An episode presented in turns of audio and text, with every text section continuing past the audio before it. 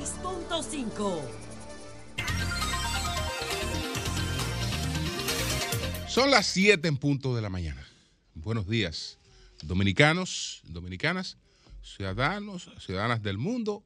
Julio Martínez Pozo. Los comentarios de los temas más importantes en el programa de mayor influencia de la radio y la televisión nacionales. Además del tema de el incremento eh, salarial anunciado en el día de ayer, pues tenemos otros temas aquí. Eh, el caso del señor Marino Antonio Muñoz o la desoladora situación de un padre, vamos a explicar un poquito. Veo que la ONU se inmiscuye en un debate legislativo soberano, porque aquí los organismos multilaterales pueden opinar, pueden hablar, pueden hacer de todo al margen de, eh, la, de los asuntos realmente eh, soberanos. No es que no puedan opinar, pero tienen sus canales para hacerlo. Y, sobre todo eh, cuando son consultados. Entonces, ojalá que pueda tratar el tema este del jefe de la policía colombiana que ahora lo quieren eh, destituir o solicitando su destitución por sus creencias. El hombre es un hombre cristiano, de fe, en su cuenta personal, no en la cuenta policial, ha emitido eh, opiniones que eh, hoy pues están censuradas. Hoy están censuradas esas, esas esas opiniones. Eh, entonces ya veremos cómo, cómo nos abocamos a, tratar estos temas.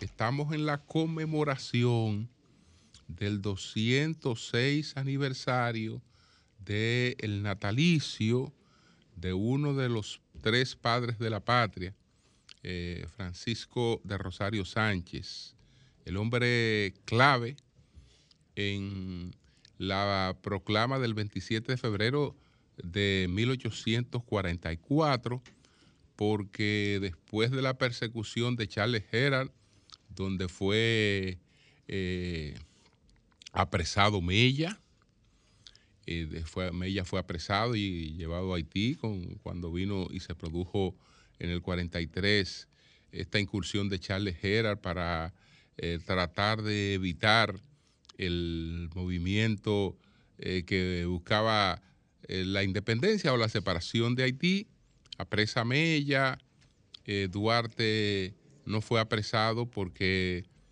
salió, pudo salir huyendo a tiempo, ¿no? y se fue a San Tomás. Y entonces Mella, pues, estaba en una situación de salud eh, un tanto delicada y se eh, propagó la, idea, se propagó la idea de que él estaba, eh, pues, de que él había fallecido. Y entonces eso, pues, desactivó su búsqueda, porque él había supuestamente fallecido, que fue el rumor que se hizo circular. Y entonces eh, cuando se restableció inmediatamente, reasumió eh, la bandera que nos condujo hacia, hacia la separación. Ya he explicado en, otro, ya, eh, en, otras exposiciones que esta salida de Duarte, esta salida forzosa de Duarte al, exilio para eh, preservar su integridad eh, física, o por lo menos para no ser eh, apresado, pues dividió la Trinitaria en dos, en dos bloques, en dos bloques. Entonces, el bloque de Sánchez lo encabezan él y Vicente Celestino Duarte, el hermano de Duarte, que era un bloque anti-aliancistas. Y sin embargo, Mella estaba convencido de que eh, sin brazos, eh, sin brazos militares, eh, aunque fueran improvisados, no se daba esa batalla y los trinitarios no tenían esa posibilidad y, ya hemos hablado de que las gestiones financieras que estaban haciendo con el apoyo de Venezuela, todo eso fracasó. Todo eso fracasó y entonces eh, realmente hay que buscar y, procurar eh, alianza y en ese sentido va a imponerse el criterio, el criterio eh, de, de Mella al que se, se, adhiere Sánchez, no porque lo compartiera, sino porque ya esa era una realidad insoslayable. Entonces se produce esta, esta esta proclama de eh, primero el, manifiesto del 16 de febrero y después la proclama del 27 de febrero de 1844, teniendo como la figura fundamental eh, realmente a eh, Francisco de Rosario Sánchez. Hay quienes intentan desmontarlo del altar patriótico, tanto a él como a Mella, porque hay a quienes se les ha ocurrido que los héroes son seres impolutos. Es decir, gente que solamente tiene virtudes, gente que, toda, que, solamente tiene luces. Y realmente las cosas en la vida no son así. Nosotros eh, somos muy eh, agiográficos y la mayor parte de los textos que usted se encuentra sobre cualquier eh, personaje son agiográficos. Aquí se le llama eh, biografía a agiografía, que son aquellas en las que solo se destacan las virtudes de un personaje. Y entonces no son reales. No son reales porque este que está aquí y usted que me está escuchando, eh, no somos gente que solo tenemos virtudes. Nosotros somos seres humanos y como humanos tenemos nuestras fortalezas, tenemos nuestras debilidades, nos equivocamos, cometemos errores, eh, somos humanos, porque si no, no fueran héroes, eh, realmente, sino santos. No, no, no, no, no. Son héroes. Entonces vivieron la vida y eh, en, la, en la vida se pasa por distintas etapas, pero sobre todo una característica una característica. El padre de la patria, sabemos que eh, por las razones familiares, eh, tal vez por la, eh, la, propia historia familiar que, que vivió y las cosas que ocurrieron, lo llevó a, a, ser una persona que se autoexcluyó a pesar de que también ayudaron a excluirlo, pero, pero él se autoexcluyó. Es decir, él no continuó su vida eh, en, el país. Él no continuó su vida en el país. Ahora, los otros dos tenían sus haciendas, su familia, sus actividades, todas la tenían aquí. Por lo tanto, ellos tenían que arar con los bueyes eh, que le tocaba arar y tenían que vivir las realidades. Y entonces, eh, esos bueyes, por una parte eh, fue Santana, por otra parte fue Báez, por otra parte fue Báez. por otra parte, usted asumió una responsabilidad pública como abogado, por otra parte, usted asumió distintas responsabilidades públicas y, en eso, en, cada una de esas cosas, hay aciertos y hay errores. Entonces usted no puede decir, ah, ah no, mira, desmontame este caballero de allí, porque este caballero tuvo eh, estas, estas debilidades. Entonces no habría altar patriótico en ninguna parte del mundo. No lo habría. porque, repito, no, son, no, no son seres beatificados y aún en la beatificación, aún en la beatificación, la iglesia tiene la figura del abogado del diablo. Tiene la figura del abogado del diablo y el abogado del diablo a la hora de que vamos a beatificar a fulano, aparece para señalar todos los defectos de esa persona.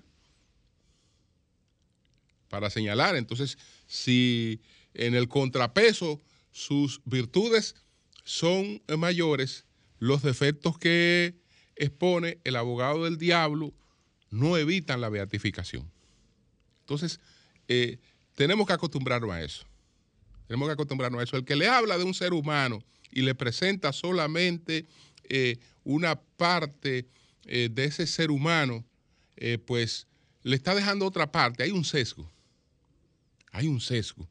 Por lo tanto, yo creo que Mella está donde merece estar, que es eh, eh, en el altar patriótico en primera línea, junto al ideólogo que es Duarte y, junto a Mella, a Francisco Rosario Sánchez. Bueno, señores, miren, vamos a ver inmediatamente lo de el aumento salarial. Lo del aumento salarial que decía dos semanas antes de que el presidente pronunciara su discurso de rendición de cuentas, su tercera rendición de cuentas, cuando el presidente empezó toda una agenda muy activa de inauguraciones, entre las que eh, había obras trascendentes y otras importantes, pero no tan, tan trascendentes. Entonces el presidente inició una, una, un itinerario de inauguraciones. Cuando eso ocurrió, dijimos, el presidente ya empezó a pronunciar su discurso de rendición de cuentas. Eso es parte del discurso. Eso que estamos viendo es parte del montaje del discurso del el 27 de febrero. Pero el presidente no solo pronunció el discurso cuando empezó estas inauguraciones, no lo cerró cuando lo pronunció eh, el pasado 27 de febrero, sino que él y sus asesores eh, concibieron una continuidad de ese discurso. El presidente sigue hablando. El presidente sigue hablando. Por eso cuando se produjo lo de el llamado por el tema eh, de buscar una unificación política para una posición sobre Haití, dijimos, eso es parte del discurso. El presidente sigue pronunciando su discurso. Quienes vayan allí, y en el caso, por ejemplo, de los opositores, independientemente del tema de fondo, ellos tienen que preguntarse qué hacemos nosotros, qué hacemos nosotros eh, eh, avalando el discurso del presidente, fortaleciendo el discurso del presidente, porque eh, eh, eh, eso es lo que estamos haciendo. Entonces, este, este anuncio de ayer es parte de ese discurso, la continuación de ese discurso. Cada presidente tiene su librito y hay cosas que en el pasado uno no la veía y uno puede entender que no son tareas propias del mandatario, pero los tiempos cambian y cada quien tiene su estilo. Lo que es el Comité Nacional de Salario, porque ni siquiera es el Ministerio de Trabajo, ¿eh?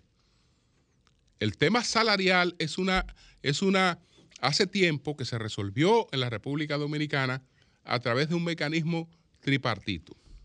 Y ese mecanismo tripartito es el Comité Nacional de Salarios no es ni siquiera el Ministerio de Trabajo, es el Comité Nacional de Salarios.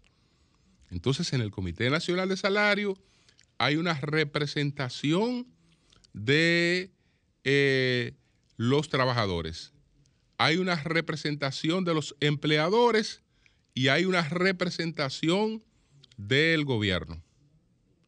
Hay una representación del gobierno, pero ustedes ven que aquí, en este caso, eh, la entidad que está encargada, pues tiene eh, un rol eh, secundario, porque lo de la política y lo del anuncio lo asume directamente el presidente. Bueno, el, tema del salario privado no es un tema propiamente gubernamental. No, el gobierno es parte de eso, pero no es un, no es un tema propiamente gubernamental. Y por lo tanto, eh, en el pasado no era una cosa que la asumiera la figura del presidente. Entonces, eh, lo que corresponde al presidente son los salarios del sector público. Eso es lo que corresponde al presidente. Pero, eh, ¿qué ocurre?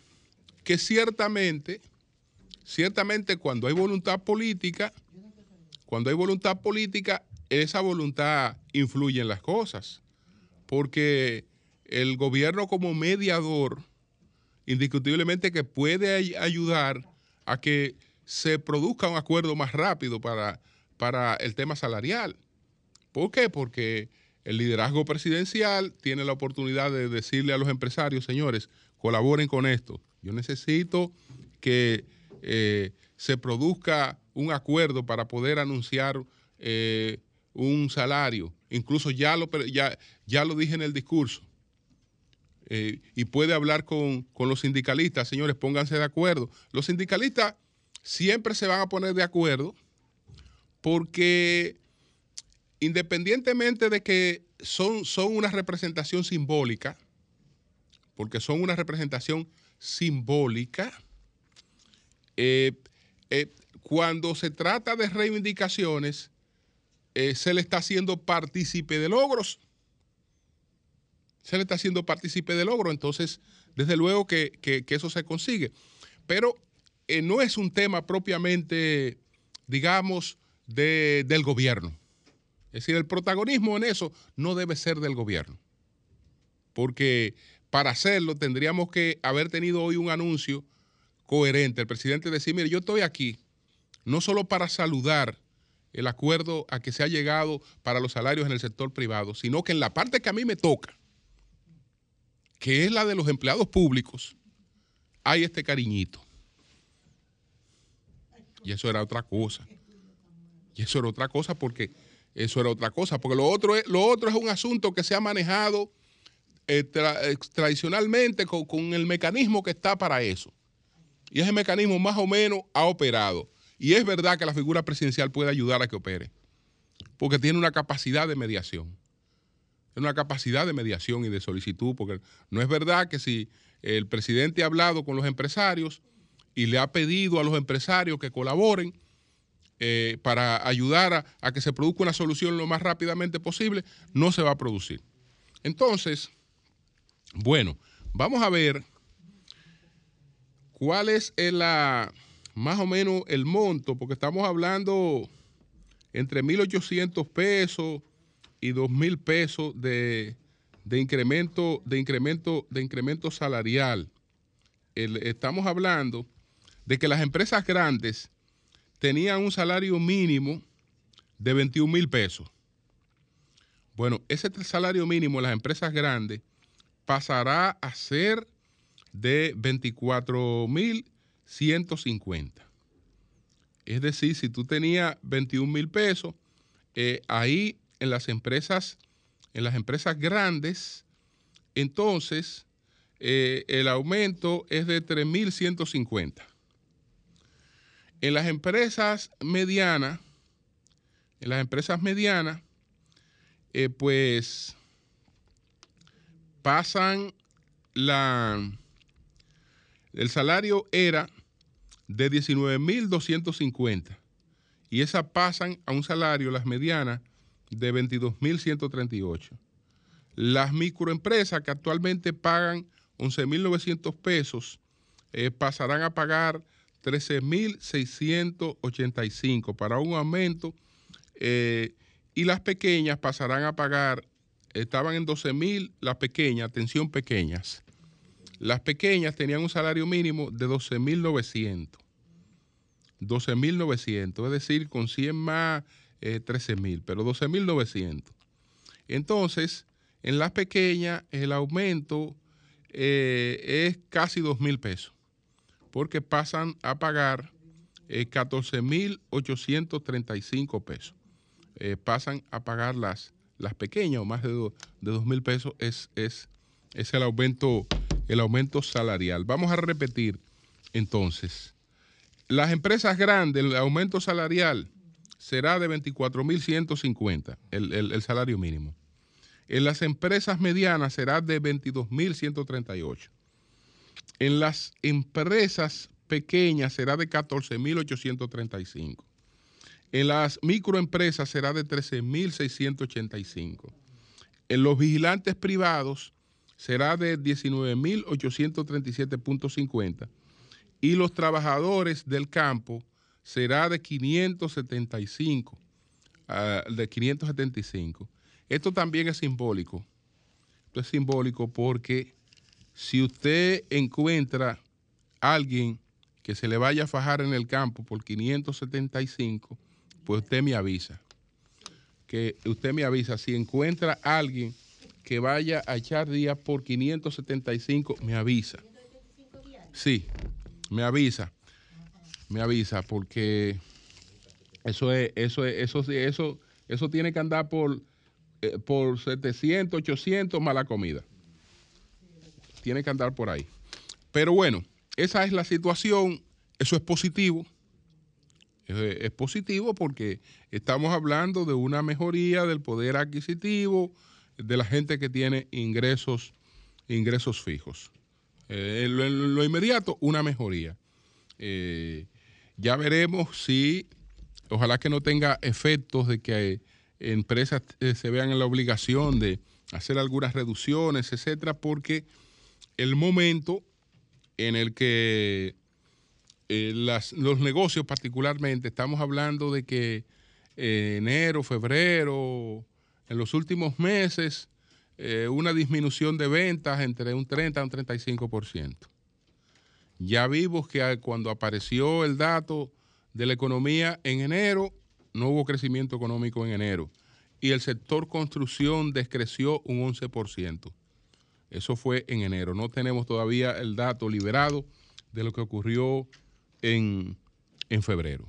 Pero ese es el anuncio del tema salarial que se ha producido. Señores, miren, además de hacer llegar nuestra solidaridad a la familia del teniente coronel de la Policía Nacional, eh, Negarit eh, María Espaillat, este fue el piloto que falleció ayer por los cacao en Cambita, eh, en un helicóptero que salió del aeropuerto Joaquín Balaguer con destino hacia Haití y solamente el, piloto pues falleció. Entonces, eh, pues nuestra solidaridad con, la familia. Eh, quiero referirme, señores, a la situación de este caballero que ahora tiene tres meses de coerción.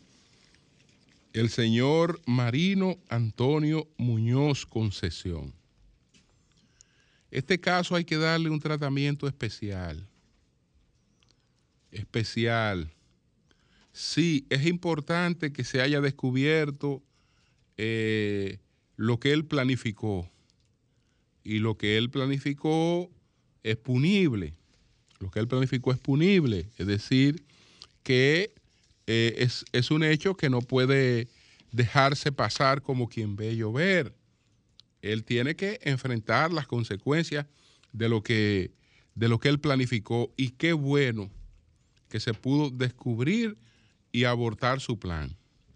Porque el señor Marino Antonio Muñoz Concesión tenía planes de aparecerse en la sala de audiencia en el que se conoce eh, la situación por la muerte de su hija y del esposo de su hija y eh, producir allí una matanza. Es decir, sus planes sus planes eran suicidas, porque él sabía que lo que pensaba hacer también eh, arrastraba su propia vida. Pero eh, esa fue la salida que él concibió. Entonces, esto tiene que tener un tratamiento especial porque no es solamente eh, que ahora la sociedad le va a reclamar cuentas, lo va a perseguir y lo va a poner a pagar las consecuencias de sus hechos. Ese caballero requiere auxilio. Requiere auxilio, requiere auxilio profesional. Y ese caballero, yo creo que eh, el Estado y las instituciones que puedan eh, de eh, el sector privado por la situación por la que él atravesó, hablando de la solidaridad en sentido general, tienen que procurarle un acompañamiento y ayudarlo a atravesar ese túnel por el que ese señor está atravesando, que lo llevó a concebir una idea como esa. Ese caballero es un padre que eh, tenía ilusiones con su, con su hija, eh, eh, que quería que su hija fuera a continuar sus estudios a Italia y planes para sus hijas, planes para su hija. La hija se enamoró de un joven aquí de los Alcarrizos, creyente evangélico, y eh, ella pues también asumió su fe. Ella asumió su fe y eh, prácticamente se pone a distancia de su familia. ¿Por qué? Porque lo que ocurrió con ella era totalmente distinto a los planes de su familia con ella. Totalmente distinto. Entonces ella en la asunción de su fe, eh, ella y el, y el compañero entendían que ellos estaban, habían sido convocados a una misión. Es decir, ambos se fanatizaron. Y eh, ella pues acompañó a su pareja en la fanatización. Porque estoy hablando de la fanatización en el sentido de que ella se aparta de la orientación de su familia, se aparta de los deseos y de los planes de su familia y eh, va a una vida que en términos de su familia entienden que no es la que le corresponde, ni es la que ellos se han ilusionado con su hija. Entonces es el momento en que eh, el padre se pregunta, ¿en qué he fallado? ¿En qué he fallado? Porque ese señor, y estoy hablando de él, no estoy hablando de la madre porque él, de él es que estamos hablando, porque él es que está eh, enfrentando esta, esta situación. Este, le estamos hablando de una persona que pierde a su hija varias veces. Pierde a su hija varias veces porque ya se le va de la eh, orientación cuando está absolutamente convencida de que está llamada por una misión. No, pero mi hija tú sigue estudiando, eh, eh, tú sabes, vamos esto, ven para Italia, lo que fuere. no, no, no, no, nada de eso. Nada de eso. Entonces, ya usted, ya ahí usted siente, usted tiene un sentimiento de cierta pérdida que se, que se profundiza, que se profundiza cuando se produce una llamada diciéndole que a su hija se la han matado. ¿Por qué? Porque eh, ella y el compañero, eh, digamos, en la situación en la que se encontraban, no visualizaban los peligros a los que se exponían. No visualizaban los peligros a los que se ponían porque entendían que en la actividad en la que ellos estaban, ellos estaban eh, tal vez autoprotegidos. Autoprotegidos. Porque yo le estoy hablando, yo quiero conocer a un caballero, a un hombre macho, masculino, que me diga que va a coger de noche por un campo de Villa Altagracia, eh, que va a coger por ahí en un carro más, que, y que va a venir. No, no, no, no. Eso solamente una gente que tenga una emergencia no, no lo hace. No lo hace. Es decir, porque, porque prevé, entiende que es, una, que, es una cuestión sumamente peligrosa. Pero eh, eh, ellos, desde luego, eh, embebidos de, de, su fe, de su creencia, eso, eso ni le pasó por la mente. Y fíjense cómo le toca, pues, una tragedia como esta. Entonces, frente a esa situación, ¿qué es lo que ha dicho este padre? Pues yo lo perdí todo. ¿Qué yo hago vivo? ¿Qué yo hago vivo? ¿Qué hago vivo? Y fíjense lo que planificó. Venir a matar dos o tres y que lo mataran. Que lo mataran. Es decir, en la situación psicológica en la que ese caballero se encuentra, eh, evidentemente que ese señor lo que necesita es auxilio y auxilio profesional y acompañamiento y después que, supere esa situación, pues buscar la forma que ese señor se vaya del país eh, y con, con las garantías, con las garantías de que se va a hacer justicia, que se va a hacer justicia, que eso no va a quedar impune. Esa muerte no tiene ninguna, ninguna suerte de justificación. Ahí no hay justificación, ahí no hay atenuante, ahí no hay nada.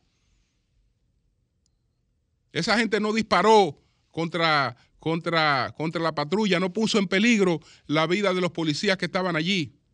Es decir, ese es un crimen, es un crimen que tiene que eh, enfrentar todas, todas, las consecuencias punitivas. Entonces, no es que, no no es que sencillamente cojamos a este hombre ahora, eh, lo, tranquemos, digamos, mire, ya él tiene medida de coerción y después eh, nadie sabe si tendrá otra cosa. No. Es buena la medida de coerción, pero si, pero si hay acompañamiento para auxiliar a ese hombre en ese duelo, en ese dolor que ese hombre no, no ha podido superar y fíjense cómo lo pretendía canalizar. Fíjense cómo lo pretendía canalizar, porque yo, yo, yo entiendo que él entendía que ya su vida no tenía sentido. Y fíjense cómo, eh, pues, eh, pretendió eh, buscarle, buscarle una, una salida a, esa, a esa situación. Quiero comentar un pronunciamiento que ha hecho la ONU. Un pronunciamiento que ha hecho la ONU y la verdad es que aquí estos eh, organismos multilaterales se toman atribuciones que realmente no la tienen. Realmente no la tienen. Porque la ONU está opinando lo siguiente.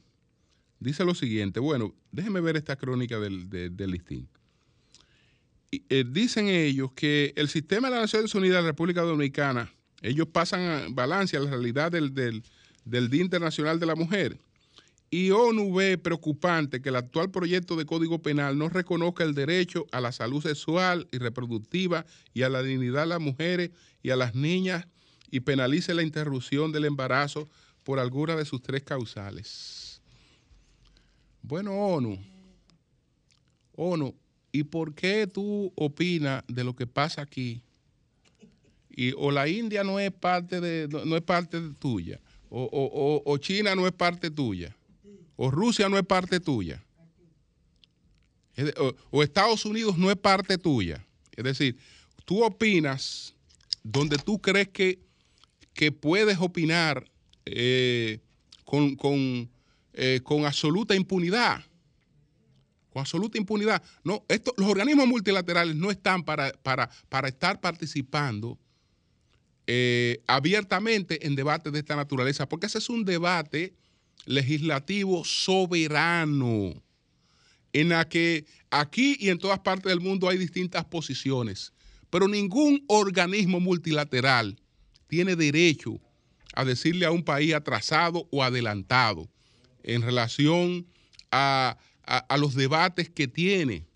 Porque no es verdad, no es verdad que porque en la República Dominicana esté ese debate, nosotros somos más, más atrasados eh, que cualquiera.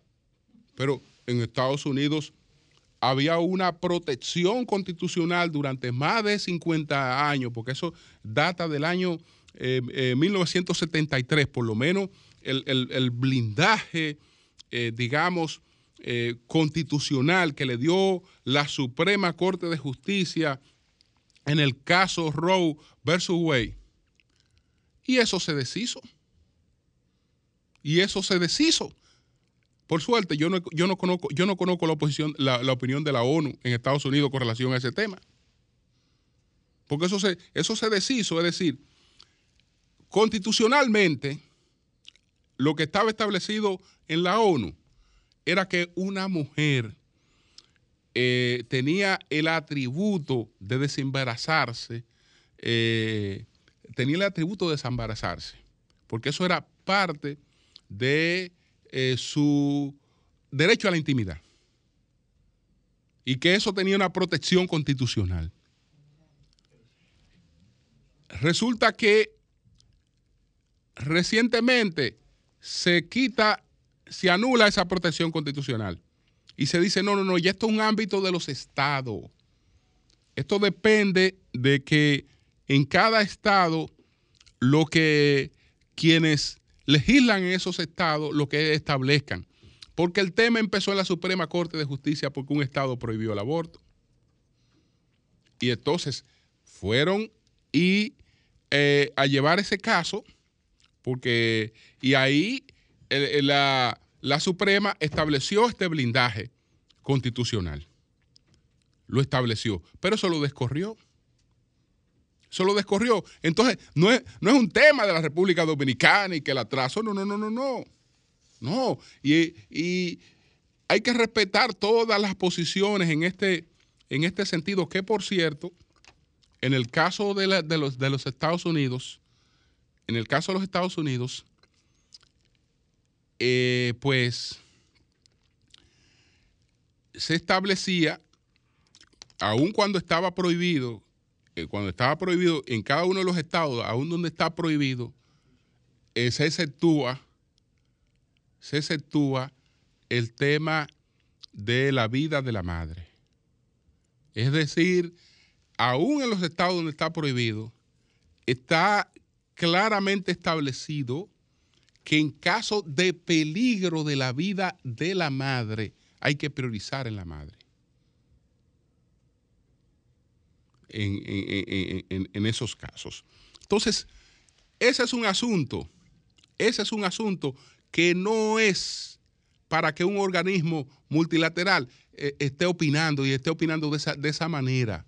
Ahora, a usted lo consultaron, a usted, a usted lo llaman, etcétera, pero, pero eso es un debate que lo están llevando a cabo quienes tienen que llevarlo a cabo y quienes tienen soberanamente la, eh, el derecho a tomar una posición u, otra, como, como ocurre en todas partes del mundo, y ustedes no se pronuncian. Ah, no se pronuncian porque puerco no se rasca en Javilla. Yo estamos en un paisito donde nosotros podemos estar opinando. Ah, pero la ONU está en todos los países y en todos los países no se mete en ese debate. Ah, no se mete donde entiende que puede hacerlo. Se mete donde entiende que puede hacerlo. Y nosotros se lo permitimos y se lo celebramos y se lo celebramos, porque eh, nadie eh, pues resalta eso como un hecho realmente que, que, es una extralimitación, que no le corresponde eh, estar emitiendo opiniones de esa naturaleza. Cambio y fuera.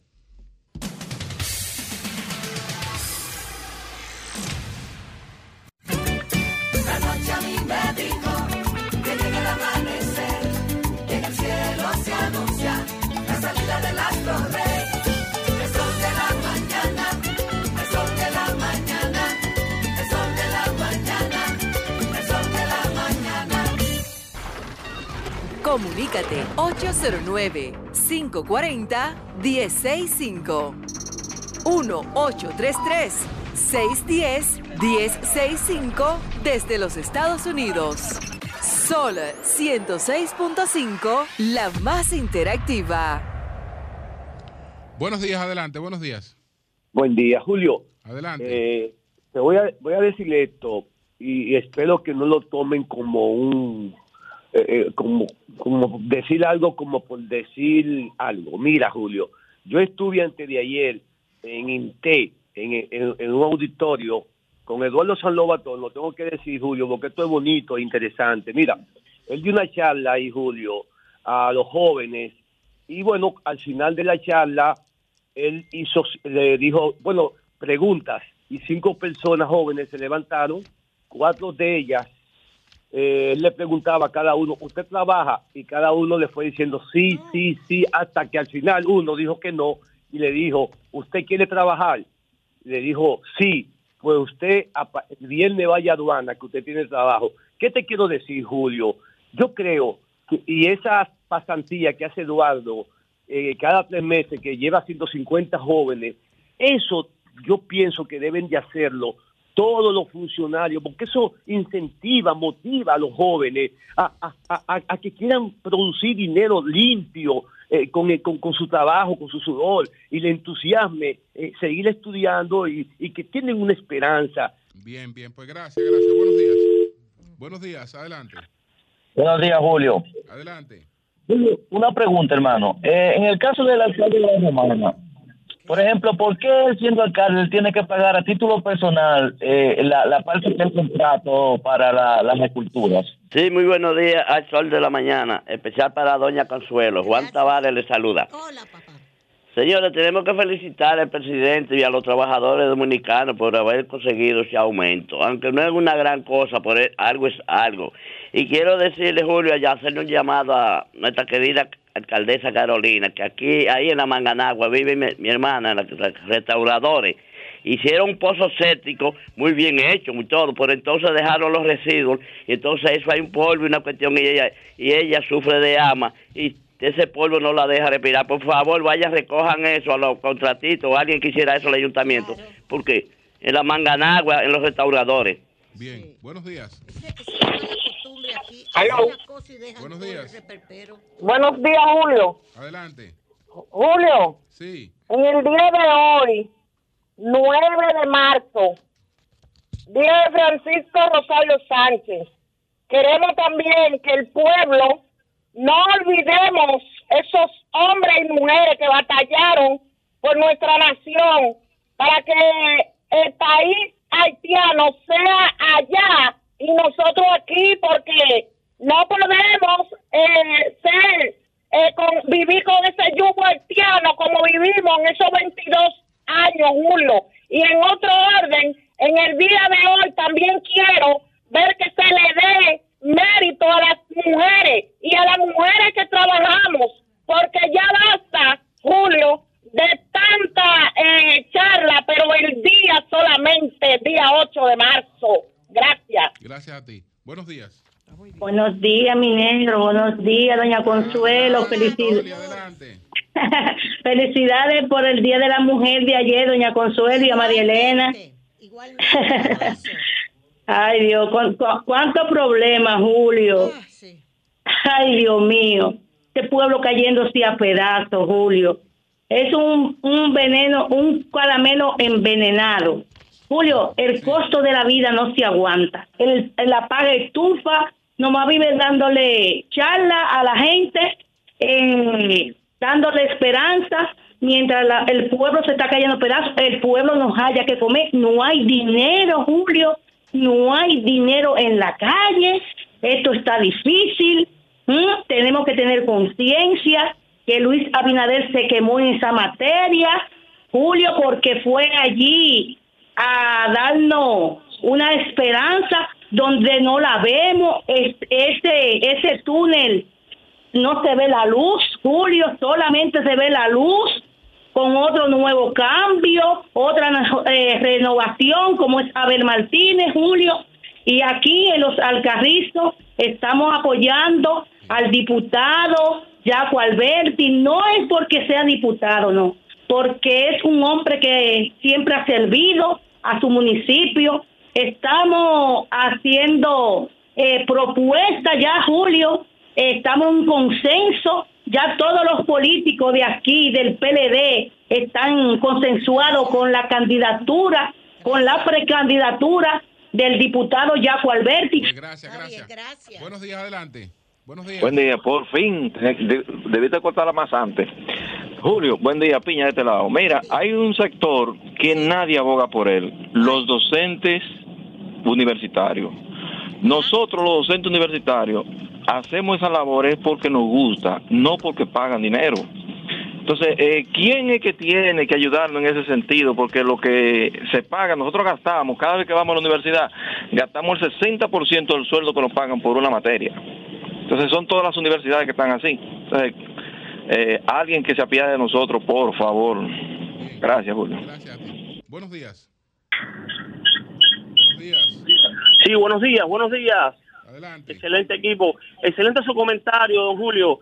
Eh, el tema de la ONU. El tema de la ONU, que es un organismo eh, funcional hace muchos años, no denuncia cosas tan importantes como, por ejemplo, que sucede en Cuba. Le está hablando un cubano que hay más de mil presos políticos del 11J y no se pronuncia respecto a eso. Entonces se pronuncia hablar pendejadas de República Dominicana, de que si el, el, proaborto o el tema de la de la de la, la constitución, que ustedes son los que deciden eso.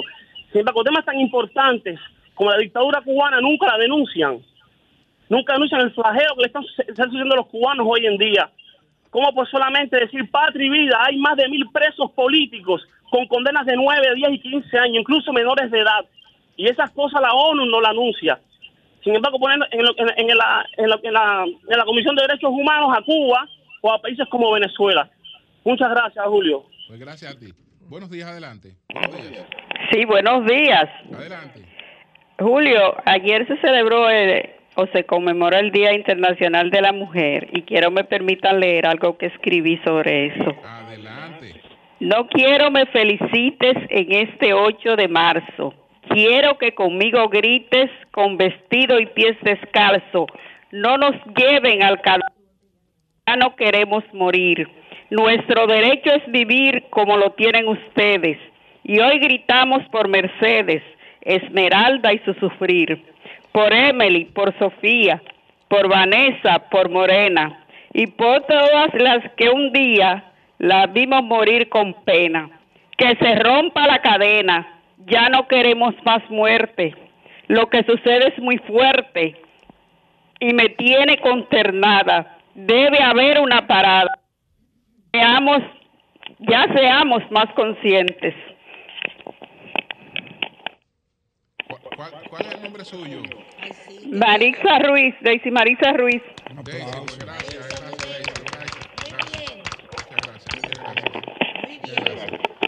Buenos días, adelante. Buenos días. Buenos días. Buenos días, Julio. Saludo a todo el equipo. Bendiciones. Sandy de este lado. Julio. Quiero resaltar la actividad eh, que se hizo ayer en el parque dedicado a la mujer dominicana en el municipio de Santo Domingo Este, de parte de, del ayuntamiento de Santo Domingo Este, liderado por Manuel Jiménez, resaltando siempre a la mujer dominicana, donde tuvo la participación en Milagros Ortiz Voz, entre dirigentes comunitarios y otras personalidades.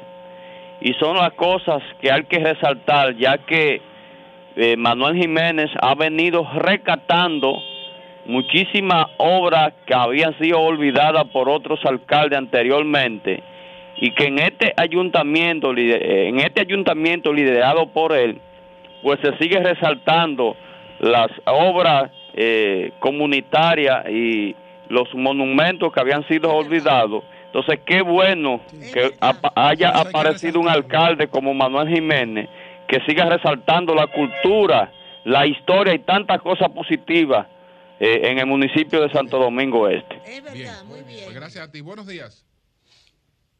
Buenos días. Buenos días, adelante. Sí, buen día, Julio. Sí. Mire, el comentario que usted está diciendo sobre el papá de la joven asesinada eh, estuvo muy bien, pero eso me recuerda lo de nuevo la reforma policial. Una reforma policial donde van a formar policía para irlo a poner a cuarteles que son furgones, que están en medio de la calle, como el de la Churchill, como el del ensanche La Fe. Y es lo que usted dice, después que una gente lo forman, que lo hacen licenciado, entonces lo van a ir a poner, no le dan las condiciones que tienen que tener. Y sin embargo le están pagando un sueldo, si es como dice Pedro, a ese asesor, que con esos chelitos pueden hacer dos o tres destacamentos que valgan la pena. No, no, es así, es así, no es como dice Pedro, es así, esa es la realidad. Bueno, buenos días, adelante. Buenos días. Buenos días, adelante. Buenos días, Augusto. Adelante. Doña Consuelo. Hola, 22. ¿Cómo está usted, mi hermana? A usted sabe, pendiente Oye, yo quiero, Consuelo, ¿de cuándo que usted va a venir aquí a Duvergé para que usted se cuente la, la cruda realidad que estamos viviendo los moradores del municipio de Duvergé? Doña Consuelo, se murió Río Las Damas. Ay, Consuelo, eso da pena. Estamos a grito, Duvergé se va a convertir ahora mismo en, un, en una. Oye, doña Consuelo, los abusos que está cometiendo la compañía exportadora de productos agrícolas hacia a otras playas extranjeras nos van a dejar la pobreza donde los guaraguaos. Doña Consuelo, se murió el río Las Damas, nomás queda la seña.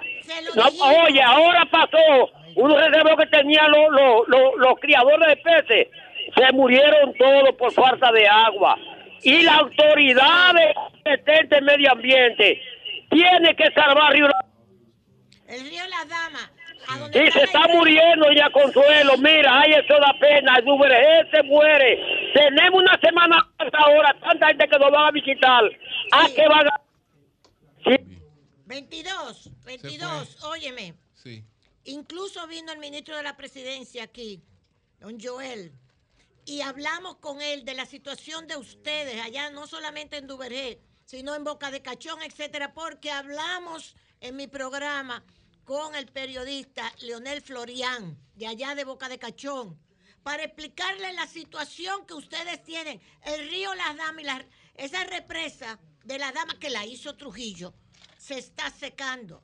Y le hemos planteado que ojalá se comuniquen con ustedes, al ministro de la presidencia, para que no es solamente el sur, que qué bueno que se está haciendo lo de Pedernales, pero ustedes más arriba también tienen una situación lamentable en la frontera. Se lo hemos planteado a él y yo creo sinceramente que le van a poner caso a ese planteamiento desde Palacio. Creo que sí. Yo te aviso porque yo voy de viaje aquí con el equipo de Sol, pero después del viaje voy para allá, para la frontera.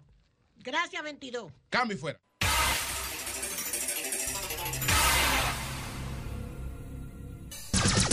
106.5. 8, 5 minutos. Buenos días, doña Consuelo. Gracias. Señores, buenos días. Mire, nada más para hacer esta salvedad. Ese señor que nos llama 22 Dionisio, de Duere, es un comunitario que no le cabe más pobreza, dicho sea de paso. Yo lo que quiero resaltar es que para lo único que llama es para decir los problemas de su comunidad, los problemas de los campesinos cuando se les dañaban las bombas, que llamaba que la bomba entonces, doña Consuelo, que no se han arreglado, que no tienen. Eso es. Si hay algún mérito aquí en República Dominicana de una persona pobre de, de solemnidad, como se dice, pobre de solemnidad, es Dionisio, es 22 y para lo único que llama es preocupado por su comunidad. Dios te bendiga, Dionisio. Yo voy para allá. 22, yo voy para allá, tan pronto llegue. Bien, mire, eh, rápidamente, en Ecuador, una niña, la OMS, está divulgando este caso.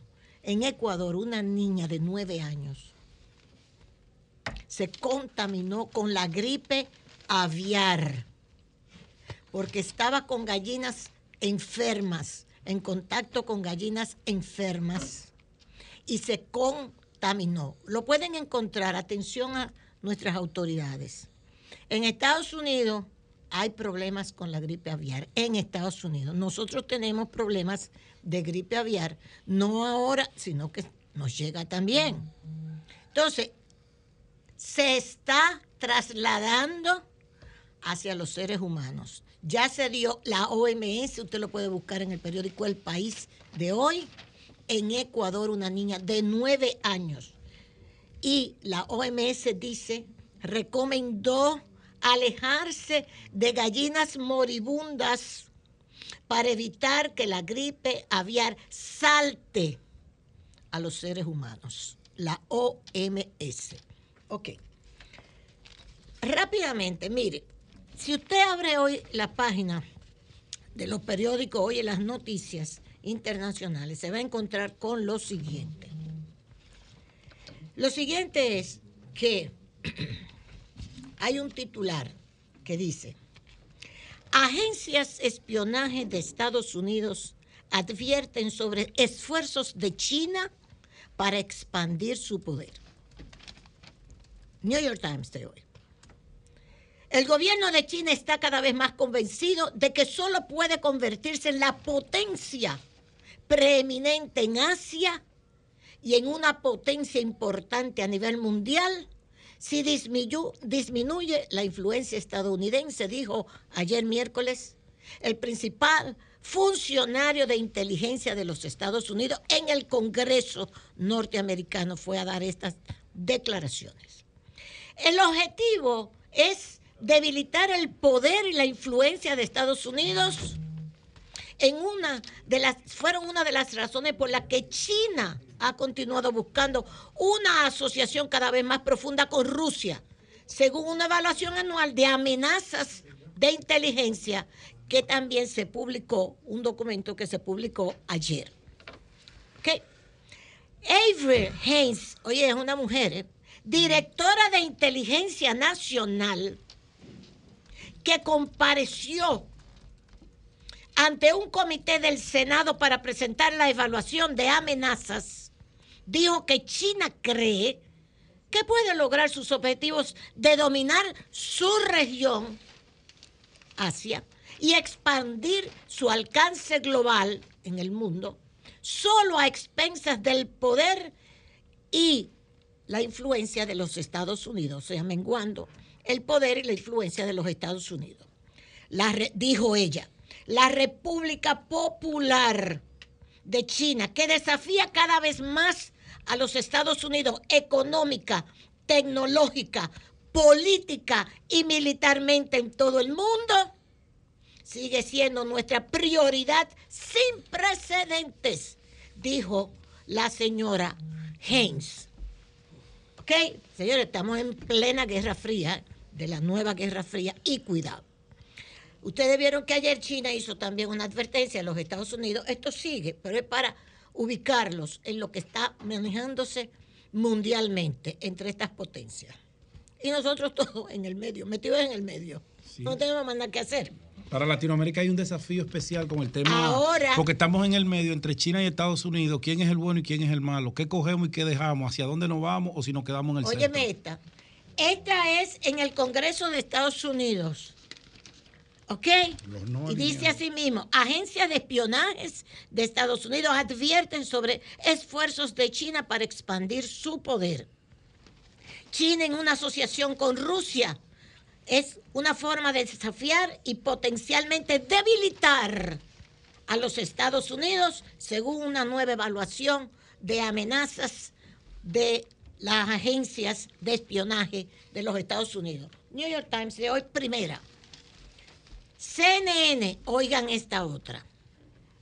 Generales de Estados Unidos, eso es hoy, eso fue ayer ¿eh? también, ante el Congreso norteamericano.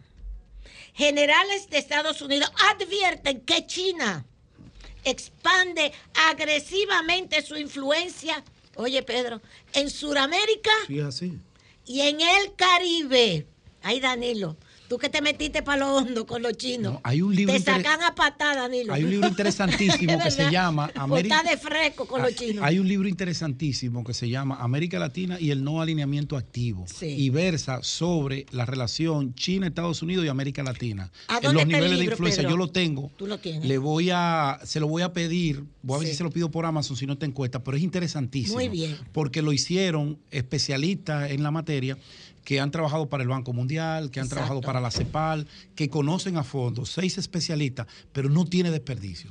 Hacen ese enfoque a profundidad de cómo debe manejarse América Latina en cada uno de los renglones con la relación con ambas potencias. Este de generales de Estados Unidos, ¿ustedes saben quiénes son esos generales? La jefa del Comando Sur que vino aquí, la general Laura Richardson, ¿se acuerda cuando ella vino? Y el general, ella es Comando Sur, y el general Glenn Van Herk.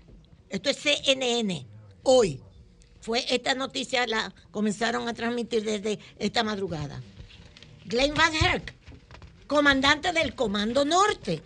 O sea, dos generales, la del Comando Sur, doña Laura, que vino aquí, Richardson, y el general Van Herk, que es el jefe del Comando Norte. ¿Qué dicen ellos? Lo mismo, que China le está quitando sus negocios, incluso dice así mismo, sus negocios y su influencia en América Latina y en el Caribe, que eso no puede seguir así.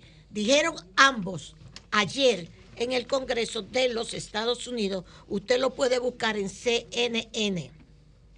Tenemos que prestar más atención a esta región, dijo Laura Richardson la proximidad importa. Están en la línea de 20 yardas, 18 metros, de nuestra patria. Estamos en un barrio. Son nuestros vecinos y tenemos que prestarle atención. Ahí mismo atacaron la influencia china en México, así mismo lo dice.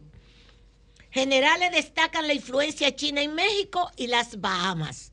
Dice que en las Bahamas está hace años sin un embajador de Estados Unidos y que eso hay que resolverlo. Imagínate nosotros aquí que tampoco tenemos embajador. Pero tenemos al señor Brewster, el ex embajador que nos está haciendo el lobismo. Se lo está haciendo a Haití y nos lo está haciendo a nosotros. Él está trabajando en el lobismo. A lo mejor puede ayudarnos en algo, ¿verdad? Bueno, ayudó, déjame callarme. Generales destacan la influencia china en México y las Bahamas. En el Caribe, ahí estamos nosotros. China es muy agresiva, dijo Van Herk, incluyendo las Bahamas, donde ha construido la embajada más grande del mundo con un embajador que utiliza el espacio de información para socavarnos todos y cada uno de los días, eh, un embajador chino, que utiliza ese espacio para acabar y atacar a los Estados Unidos. El general añadió que Estados Unidos no ha tenido un embajador permanente en las Bahamas desde el 2011 y el nombramiento de uno ayudaría enormemente. Señaló que hay una inversión significativa de China en México y que el 80% de las telecomunicaciones de México son proporcionadas por empresas chinas. Richardson Laura Comando Sur, añadió que aunque Estados Unidos también tiene muchas inversiones en Sudamérica, no las publica suficientemente. Y aunque muchos países buscan la, ayuda de los Estados Unidos, pues Estados Unidos se mantiene bastante como desinteresado o no le pone la atención debida. Dicen los dos comandantes de Estados Unidos del Comando Sur y el Comando Norte. O sea, China es el centro de atención, se lo decíamos desde la guerra ruso-ucraniana. Sabíamos que era para donde China que iba todo esto. ¿A dónde va a llegar esto? No sé. Yo no, ojalá. Bien. Vuelvo y le digo a nuestras familias dominicanas, oigan, desde ayer se lo estoy diciendo, creo que desde el lunes, Biden va a detener las familias ilegales que traten de entrar a Estados Unidos. el gobierno del presidente Biden sopesa detener a familias de inmigrantes que ingresan a Estados Unidos de manera ilegal en un momento en que se dispone a poner fin a las restricciones implementadas por el COVID-19 en la frontera con México. No se arriesguen a irse. No los van a dejar entrar. No gasten ese dinero. Por favor, todo eso está saliendo incluso en la prensa dominicana. Finalmente, el señor Volker Turk, le novelista de hoy, pide apoyo internacional para Haití, le novelista de hoy. Ustedes saben que el señor Volker estuvo aquí y nos echó un boche grandísimo, dicho sea de paso, de que nosotros teníamos que recibir a todos los haitianos, etcétera, etcétera. Volker Turk, alto comisionado de las Naciones Unidas para los Derechos Humanos, presentó el martes 7 su informe anual sobre las actividades de su oficina y los desarrollos recientes en derechos humanos en todo el mundo. En esta oportunidad el diplomático se refirió a la situación en Haití, azotada por la violencia de bandas armadas. Y el señor Turk dijo al Consejo de Seguridad que la población haitiana sigue enfrentándose a una violencia de pesadilla. Atención gobierno dominicano Atención, oposición dominicana.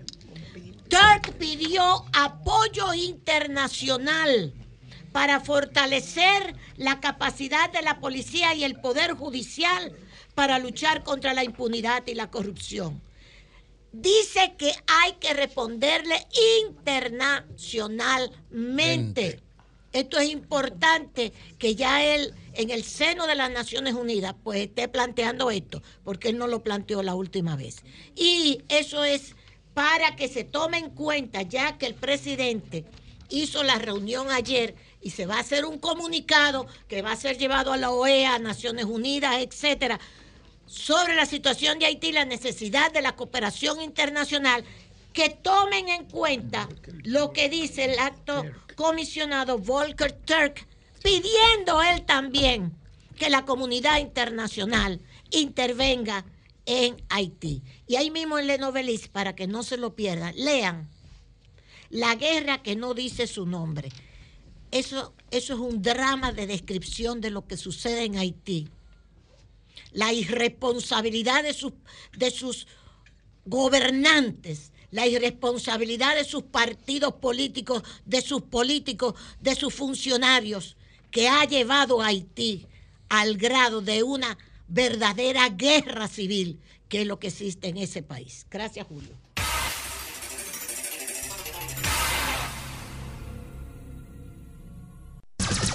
Son 106.5.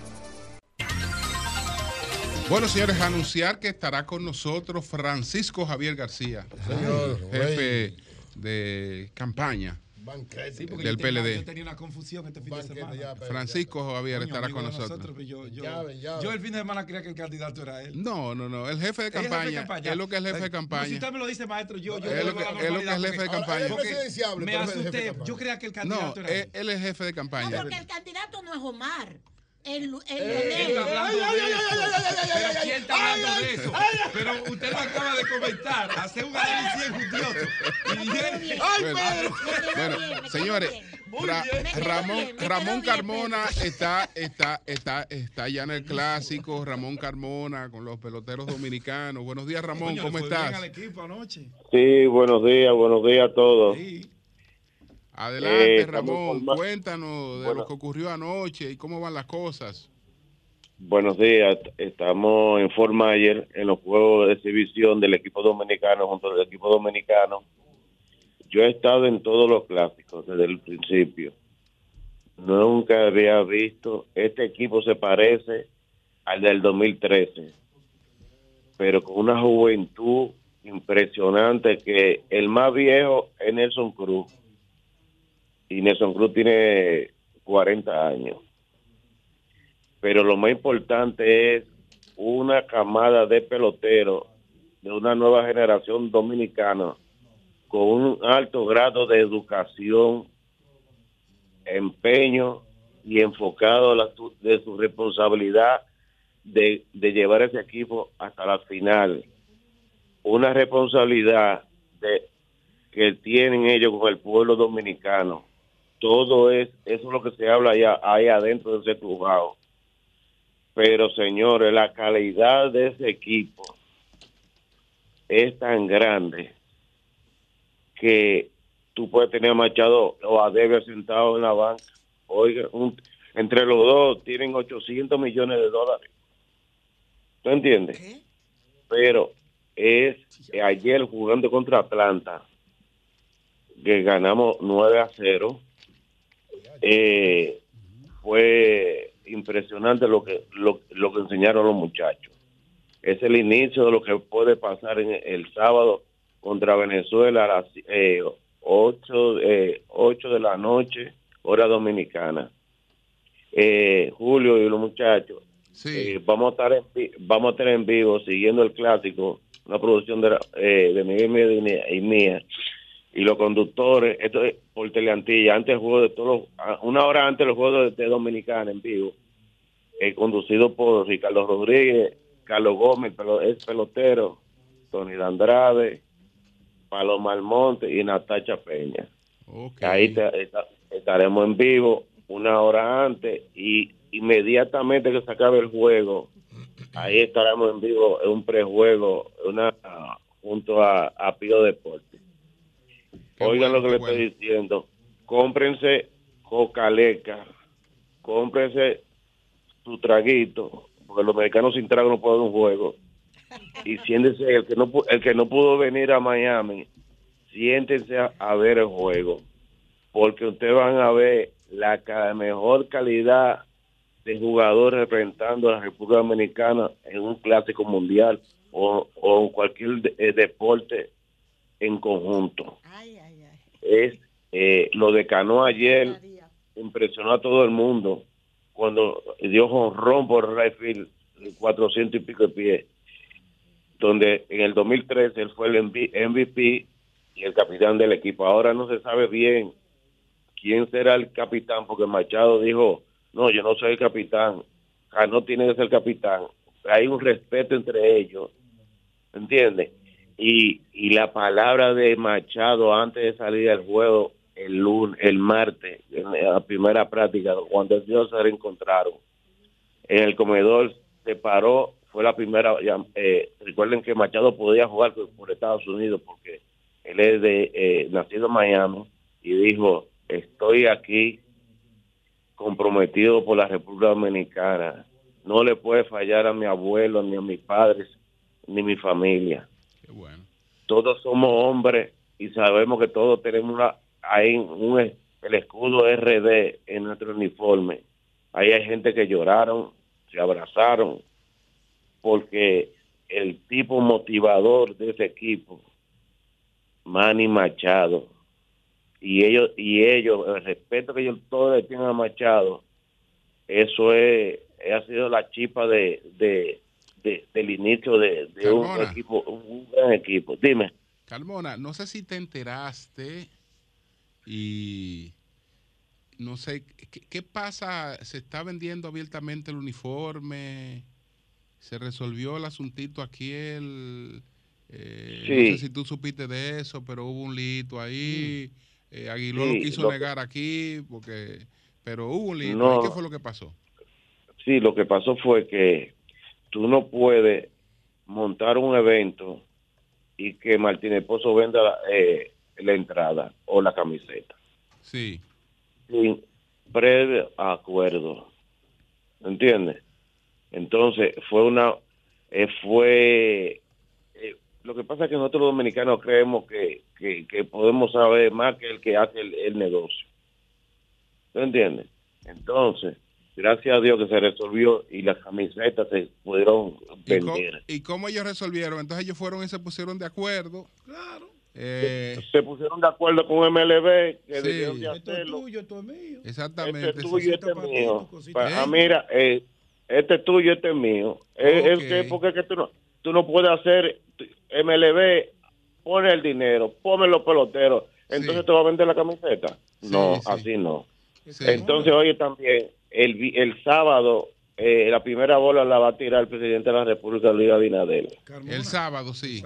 El sábado. ¿Por qué el juego de ayer inaugural entre, con Atlanta no fue transmitido aquí en el país? ¿Qué pasó? Porque es una transmisión del equipo de Atlanta, el que tiene el sistema ah, ese de, el dueño de, la casa. de cosas, podía, podía verlo. Hoy se juega a la una, dos de la tarde, hora dominicana, contra, aquí, en Fort Myers, a la, eh, con el equipo de Minnesota. ¿Ese sí se va a eh, transmitir? Eh, sí, pero el que tiene la, los lo, eso, lo, lo, que pasa es que allá no pueden transmitirlo porque son de exhibición y esta hora ah. Pío tiene las transmisiones de Asia que se están jugando. Ahora mismo está pichando Otani y ha ponchado a todos, eh, de en los tres entradas ha ponchado cinco bateadores. Ese es otro ejemplo de seguir. Ese es Otani que en el mercado ahora, que el año que viene, eh, va, eh, oye, oye la cifra, va a romper récord de, de contrato. Entre 600 700 millones de dólares él va a costar a un equipo de grande liga. Eh, también porque el mercado de el mejor, el hombre Pichi está bateando. Eh, buena noticia para el equipo dominicano. El relevista Soto, que es de Filadelfia, un zurdo que tira 100, 101 millas, va a entrar en, la segunda etapa, que comienza el, el, 17. Y también posiblemente tendremos a Vladimir Junior, que ya, ya se, ha recuperado de la pequeñita eh, molestia que tenía en la rodilla. Eso le da más profundidad al equipo. Ojo, el primer pitch, el primer lanzador, el, lanzador inicial contra Venezuela se llama Sandy Alcántara de Asua, un muchacho que ganó el Sayón, ganó el Sayón, un equipo prácticamente malo de los Marlins el año pasado. Y, y pero este muchacho, señores, cuando tú te sientes a hablar con él, eh, yo me remonto a Pedro Martínez. ¿Cómo te explica? ¿Cómo sabe el juego? Y, el, y, lo comprometido que está él con, con, tirar la primera bola. Pues gracias, Carbona. Grande Liga, sí, decía del Grande Liga. Eh, muchos equipos de Grande Liga habían hecho que muchos jugadores no dominicanos, latinos, no fueran al clásico. Para, para ellos proteger los brazos de estos, muchachos que valen mucho para ellos. Bueno, pues gracias, Carbona, gracias. Muchas gracias, muchas gracias. Cuídense ahí. Gracias. Sí.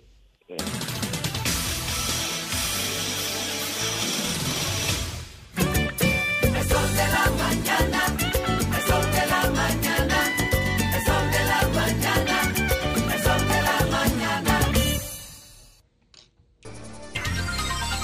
8.36 minutos. Francisco Javier García estará conversando con nosotros en el día de hoy.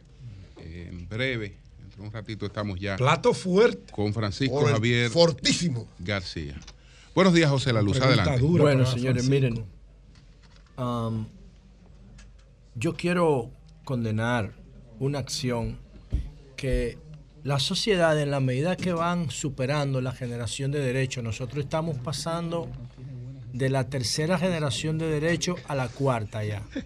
La primera generación de derechos que tiene que ver con los derechos fundamentales, ¿no? De la vida, de la educación. Y después la segunda generación de derechos que tiene que ver más con derechos eh, colectivos como el, el, derecho al trabajo, el derecho a la opinión, el derecho a la circulación, el derecho a la asociación, el derecho a la organización, a la huelga, a la protesta. La tercera generación de derechos que tiene que ver bien con derechos de minoría, eh, derechos eh, medioambientales y ese tipo de cosas. Y entonces ya la cuarta generación de derechos incluye incluso aspectos hasta tecnológicos. La cuarta generación de derechos incluye temas de derecho de los animales. Está demostrado científicamente que los animales sienten, que los animales sienten, pero los animales crearon el sentimiento antes de que existieran los humanos. Los peces crearon los las primeras expresiones de sentimiento que después se convierten en emociones. Y entonces, eh, yo digo esto porque la República Dominicana tiene que legislar por algunos derechos mínimos de los animales. Hace unos días, hace unos días, una, aparecieron unos, unos burros muertos en Valverde. Eran unos 10 animales que parece que entraron a una propiedad y alguien los mató. Bueno, ahora, ahora se ha dado a conocer que fue un señor dueño de una finca y él los mató porque entraron a su propiedad. Entonces la decisión de la justicia fue 50 mil pesos de multa y presentación periódica por asesinar 10 animales. 50 mil pesos y presentación periódica a una persona que tenga ingreso medio, eso, eso, eso le da par de tres. Es un incentivo para seguir maltratando animales. Una cosa es sacrificar animales, por ejemplo, usted tiene eh, un tipo de pollo que si no es por la necesidad humana no vive. Porque el, humano lo, ensambla lo trae a la vida para consumirlo, para sacrificarlo, y le da 45 días de vida, que sé yo. Y en esos 45 un pollo puede experimentar lo que es la vida vida. Pero si no fuera por el ser humano, no nace. Es lo mismo que los cocodrilos que usan las grandes marcas para hacer correas y zapatos. Los fabrican en granjas para eso. Y si le dan 3 años, 4 años, 5 años de vida para que su piel madure, bueno, eso lo disfruta el cocodrilo que sin la necesidad industrial no viviera. Y eso es entendible. Pero estos burros no. Estos burros están en Valverde Mao, hacen trabajos eh, para los seres humanos y viene este animal, más animal que los burros, y los mata porque entraron a su propiedad. Entonces lo que le dan como, como, lo que le dan como sanción es un estímulo, no es una sanción de verdad. debieron sancionarlo drásticamente para que eso no vuelva a ocurrir más. Y yo pienso que el Ministerio de Medio Ambiente y la Procuraduría Medioambiental deberían esforzarse más por buscar una sanción más drástica que sirva para desalentar este tipo de comportamiento de maltrato animal. Y atención a los políticos. Eh, los políticos se están beneficiando porque ahora mismo quienes participan en el proceso electoral no llegan a un 40%. El 60.4 tiene menos de 32 años en este país. Cuando esa generación, todo el que tiene 32 años o menos es nativo digital, porque la tecnología se liberó en 1990.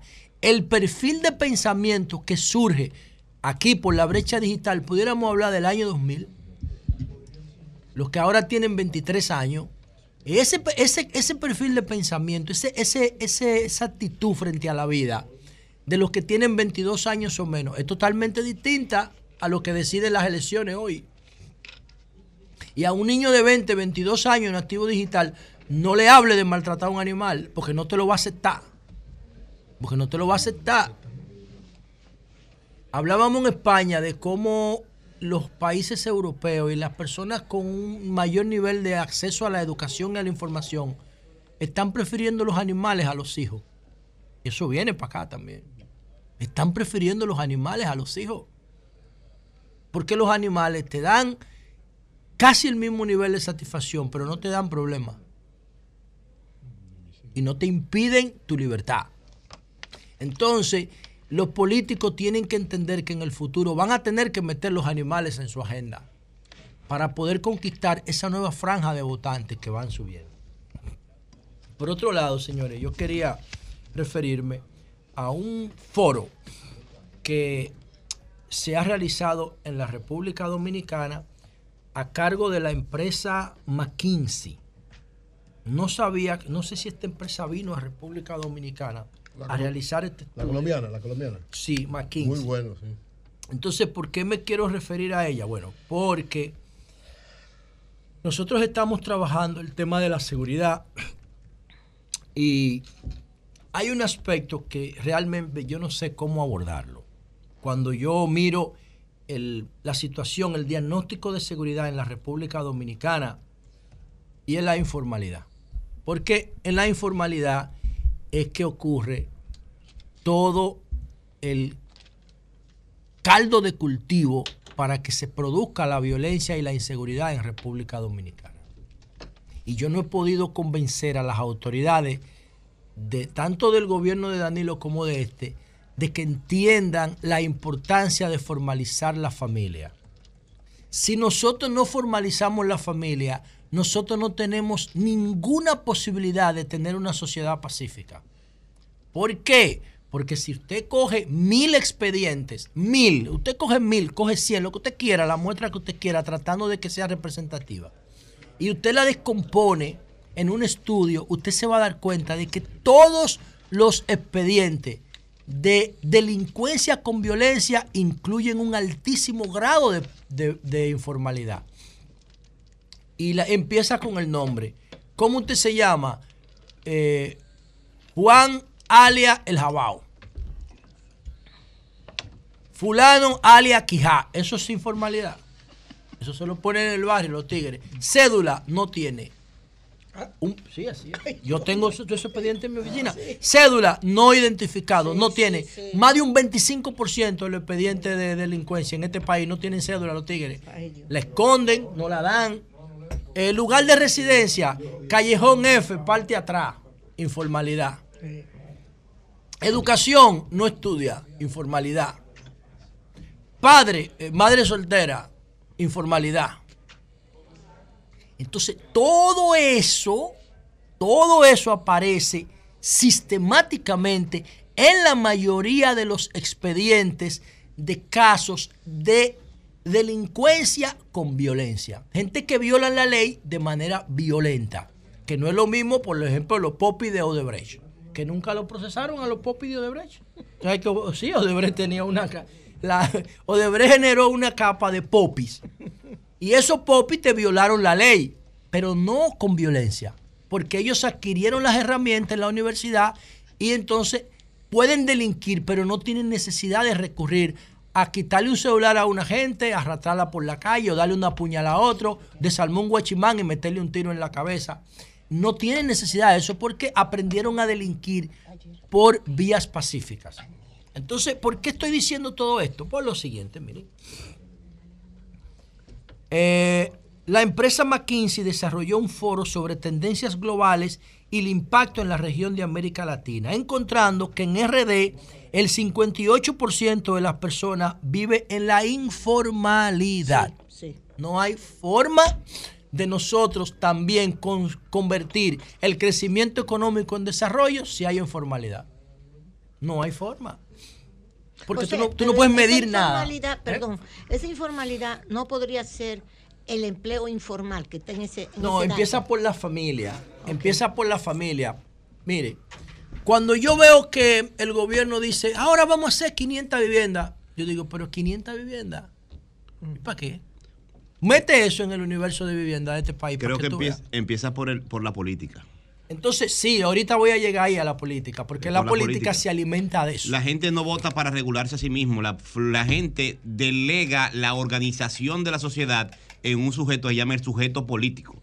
Entonces la responsabilidad ya no es ni individual ni familiar, es de la política. Sí, por eso yo empecé diciendo que yo no he podido convencer a las autoridades, ni del gobierno pasado, ni de este, de la importancia de la informalidad, de formalizar la familia. Pero tú tienes que tener conciencia de lo que significa la importancia de formalizar. Ah. Porque a veces hay gente rica en la informalidad. Tú tienes tigres que tienen un dealer en un barrio. Pero ¿sabes por qué tienen el dealer en el barrio? Porque parquean los carros en la acera. Ah, porque no pagan luz. Porque tiene un haitiano que le sirve de guachimán y le lava los carros de día. Entonces ellos se aprovechan de la informalidad.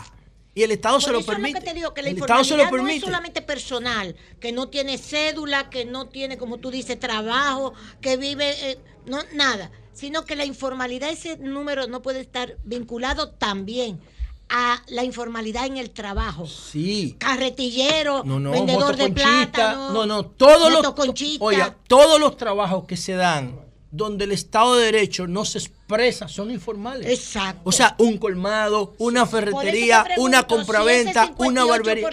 no considera eso No, es que usted tiene que derramarlo todo. Lo material, dicen los marxistas, determina lo social. Si usted tiene un 58% que vive en la informalidad, usted tiene que atribuir la informalidad a todas sus relaciones sociales. ¿Qué significa eso? Al sexo, a la economía, a la, familia, a la educación no tanto porque el gobierno ahí ofrece un servicio educativo, aunque no sea de calidad, es formal, es formal. Pero ya es informal el transporte. Una mujer que sale de un callejón y se monta en un motoconcho no está utilizando un transporte seguro, como dice la Constitución. Está montándose con una persona que ya no sabe si amaneció borracha, que no tiene licencia, que no tiene seguro, que no respeta el límite de velocidad. Todo eso es informalidad. Entonces, de eso es que se trata. ¿Qué yo pienso de este estudio después de ver otros números que dice la consultora esta McKenzie, ¿no? Esta consultora McKenzie que ha encontrado que en República Dominicana 8 de cada 10 personas viven en la informalidad. Y esto tiene también un atractivo para los partidos políticos porque ahora se modificó la ley 1519 de organización electoral. ¿Y qué esa ley dejó en el aire que no abarcó? El financiamiento clandestino de los partidos políticos. El día de las elecciones tú metes un millón de dólares en los alcarrizos Recuerden que los Alcarrizos era dominado por un tipo en una silla de ruedas. En una silla de ruedas, lo de los papotrenza. Tú metes un millón de dólares a las 10 de la mañana, un día electoral en los Alcarrizos, y a la 1 de la tarde no hay un rastro de un peso por el nivel de informalidad. Todo corre a nivel subterráneo. No se visualiza nada. Y la ley de organización electoral no le hace caso a los principios éticos y legales y electrónicos del financiamiento electoral, lo que significa que va a seguir corriendo mucho dinero en la informalidad. No solamente el día de las elecciones, sino en los procesos anteriores de precampaña, en todos los procesos internos de los candidatos desde la regiduría hasta la presidencia. Y eso los partidos lo aprovechan. Entonces, yo no sé si ellos siguen en el país, pero sería bueno traer al programa al coordinador de este estudio, Andrés, dice aquí Andrés Cárdenas, socio senior de la firma McKinsey y Company en Colombia, modelo de urbanización, el mundo ante una nueva era, es el, el tema, el título de este foro que se está realizando en la República Dominicana. No hay posibilidad, lo reitero, de que tengamos aspiración de una sociedad en paz si nosotros no formalizamos la familia. Y termino con lo siguiente. ¿Cuáles son las herramientas que tiene el gobierno para formalizar la familia dominicana? Para que esa familia pueda aspirar alguna vez al desarrollo. Porque recuerden que esas familias que están en la informalidad no tienen garantías laborales. Esa familia no tienen garantía laboral. Esa familia no pueden aspirar a pensión. Esas familias no pueden aspirar a doble sueldo ni a prestaciones porque que viven en la informalidad. Es el tipo que te sale en un triciclo a recoger, a recoger cartones. Y si llovió, los cartones se mojan. Entonces él tiene que vender droga porque no se va a dejar morir. No tiene garantía de nada. Entonces, ¿cuáles son las dos herramientas fundamentales que tiene el gobierno para esto? La herramienta fundamental que tiene el gobierno para esto es los paquetes de ayuda social del gabinete. Atención, Tony Peñaguaba Fui a su oficina hace unos meses a decirle solamente esto a Tony, que es mi amigo, y a su equipo. Tenemos que hacer en República Dominicana lo que Esther Duflo y Anir Banerjee hicieron en India. Aplicar conductismo a las ayudas sociales. Yo te doy un paquete de ayuda. Saludo, Francisco Javier. Francisco Javier ya. Yo te doy el paquete de ayudas sociales a cambio de qué? De que tú te formalices. El gobierno no puede dar un peso a nadie en la informalidad porque está votando el dinero. Yo te doy eh, bonogá, te doy bonolú, te doy supérate, todo lo que tú quieras, a cambio de que tú me impulses el índice de formalidad. De hecho, la formalidad debería desbloquear las ayudas. Eso ganó un premio Nobel de Economía en el 2019. Y entonces así nosotros vamos a poder ir organizando la familia y la educación y la iglesia ahí son fundamentales. ¿Por qué? Porque con la educación en la iglesia y el estímulo social, tú vas a retrasar el sexo temprano, el embarazo adolescente. Otro indicador que encontramos en los expedientes que le hacemos observatorio es que las niñas se embarazan a los 12 y 13 años por emancipación y ya a los 22, a los 23, a los 24 años pueden ser abuelas. Entonces las niñas le tienen hijos a diferentes tigres para que se lo mantengan.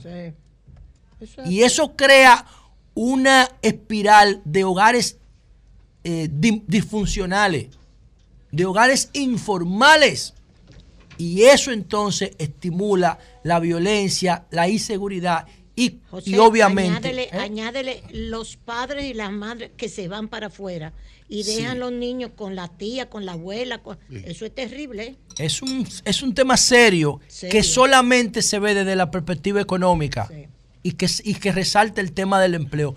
Pero la informalidad, como dicen los marxistas, lo material determina lo social y entonces tú tienes que aplicárselo a todos los procesos que están por debajo de ella. Cambio fuera.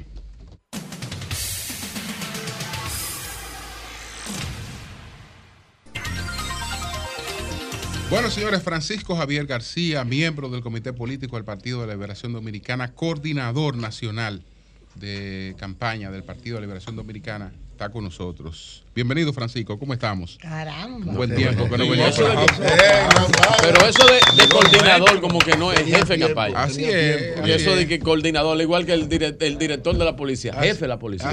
Bueno, buenos días a este staff. Es un sesgo trujillita lo de jefe. Buenos días al equipo que trabaja aquí. Buenos días a los amables televidentes. Contento como siempre de estar aquí. Me invitan poco, pero yo, yo me la busco para venir aquí. Que hay que reiterar, como siempre decimos, que ahora que vamos a cumplir 11 años, que quien nos dio la idea del nombre del programa fue Francisco Javier. Sí, Porque el programa iba a tener otro nombre. Él dijo: El derecho de autor está esperando el cheque y no ha llegado ninguno. Y, manden algo. Te damos mucho cariño a cambio de eso. Bueno, Francisco, empecemos por por el partido y empecemos por el candidato. Eh, ¿Cuál es eh, la situación que vive el PLD y que vive su candidato después de la eh, de, este proceso ¿no? que ustedes completaron internamente? Porque hubo la etapa de la elección, después ustedes se sumergieron en un proceso interno y salieron con, febrero, a principios de febrero. ¿Cuál es la situación hoy del PLD primero y después de la candidatura de Abel? Bueno, como ustedes saben, después de las elecciones del año 2020, el PLD tenía pendiente varios procesos. Nosotros en el gobierno, cada vez que llegaba una etapa de un congreso en que había que hacer una renovación del comité central y del comité político, siempre lo que hacíamos era que posponíamos. Ampliábamos, pero íbamos posponiendo, posponiendo. La elección de las direcciones provinciales, municipales, de circunscripciones, de distritos, los posponíamos. Hay presidentes que tenían ya 20 años y vivíamos posponiendo. Ahora decidimos que no debíamos posponer porque el partido necesitaba renovarse, porque la base, la base de la fuerza política está en la grandeza que tengan los partidos políticos y para eso tiene que existir la renovación. Entonces, lo primero que hicimos, para que entendamos rápidamente, era que esos 1923 comités intermedios que tenían casi 20 años, empezamos un proceso de validación. Validación quiere decir que es un comité intermedio, que es la unidad operativa en el PLD. Tenía 15 comités de base. Vamos, comité de base por comité de base, a ver si de verdad esos miembros existen o no existen. Si un comité de base que debe tener 16, 17, tiene 8, tiene que completármelo. Y si no me lo completa, se anula y se pasan las personas a otro sitio. Entonces lo primero fue la validación. Después que terminamos con la validación, dijimos ahora vamos a crecer, vamos a organizar gente nueva. Y ahí aperturamos el partido. El PLD hoy tiene 2000, te dije, 1923. Tenía. Teníamos. En el año Cuando salieron del poder. En el año 2019, para la convención del 2019, para escoger candidato, teníamos 1923. Ahora tenemos 2.985. Lo que quiere decir que el PLD, el PLD de hoy es 50% más grande que lo que era en el año 2019. Pero con un elemento, es que estos son organismos renovados. Después de eso, entonces, vino la elección del Comité Central y vino por primera vez en 20 años la elección del comité político. Todos los miembros del comité político bajamos. Y entonces se fue una elección al comité central uno por uno. Y así fue que salió todo el mundo. Posterior a eso, vinimos entonces al proceso del 16 de octubre. Una consulta que era una especie de primaria y escogimos un candidato a la presidencia. Entonces ahí se nos presentó una disyuntiva. ¿Qué hacemos? salimos a la calle con el candidato o terminamos el proceso que tenemos pendiente, que es escoger todas las direcciones de los comités intermedios, todas las direcciones provinciales, las municipales, de circunscripción y de distrito. Y decidimos que teníamos que terminar lo del partido primero. Y nos congelamos 105 días de sacrificio.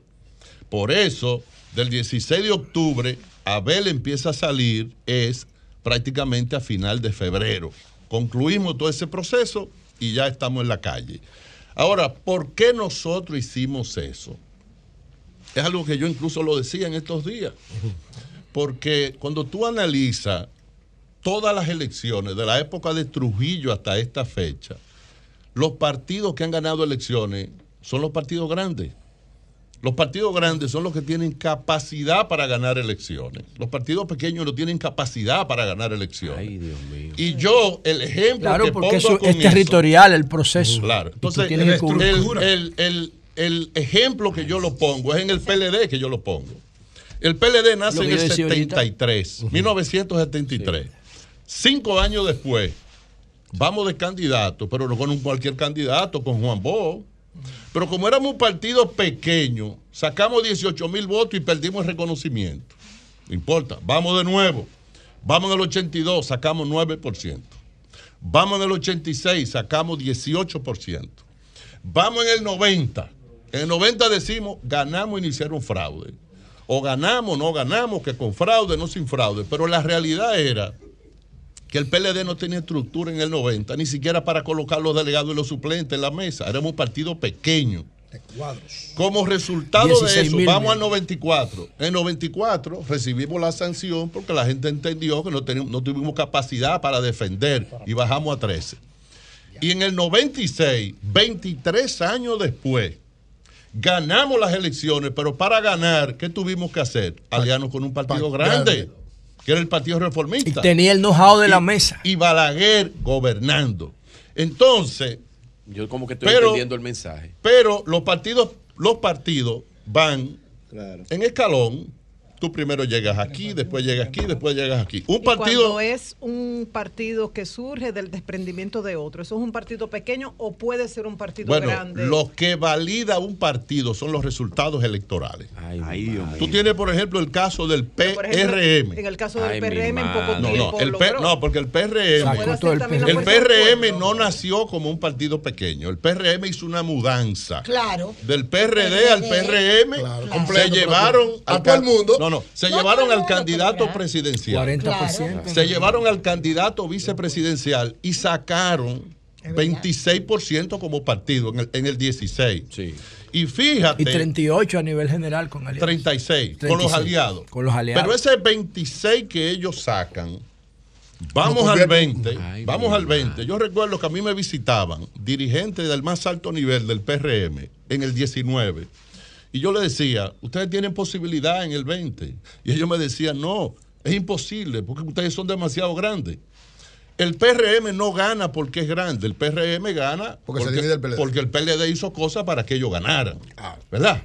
Ya nosotros aprendimos la lección. Nosotros subestimamos el PRM, creíamos que podíamos hacer cualquier cosa, que podíamos hacer piquete en el Congreso, que podíamos hacer aquello, lo otro. Nos dividimos y el PRM ganó. Ahora, el PRM ha cometido un error en el gobierno. ¿Cuál? que no ha fortalecido su partido. No, no, ha fortalecido su partido.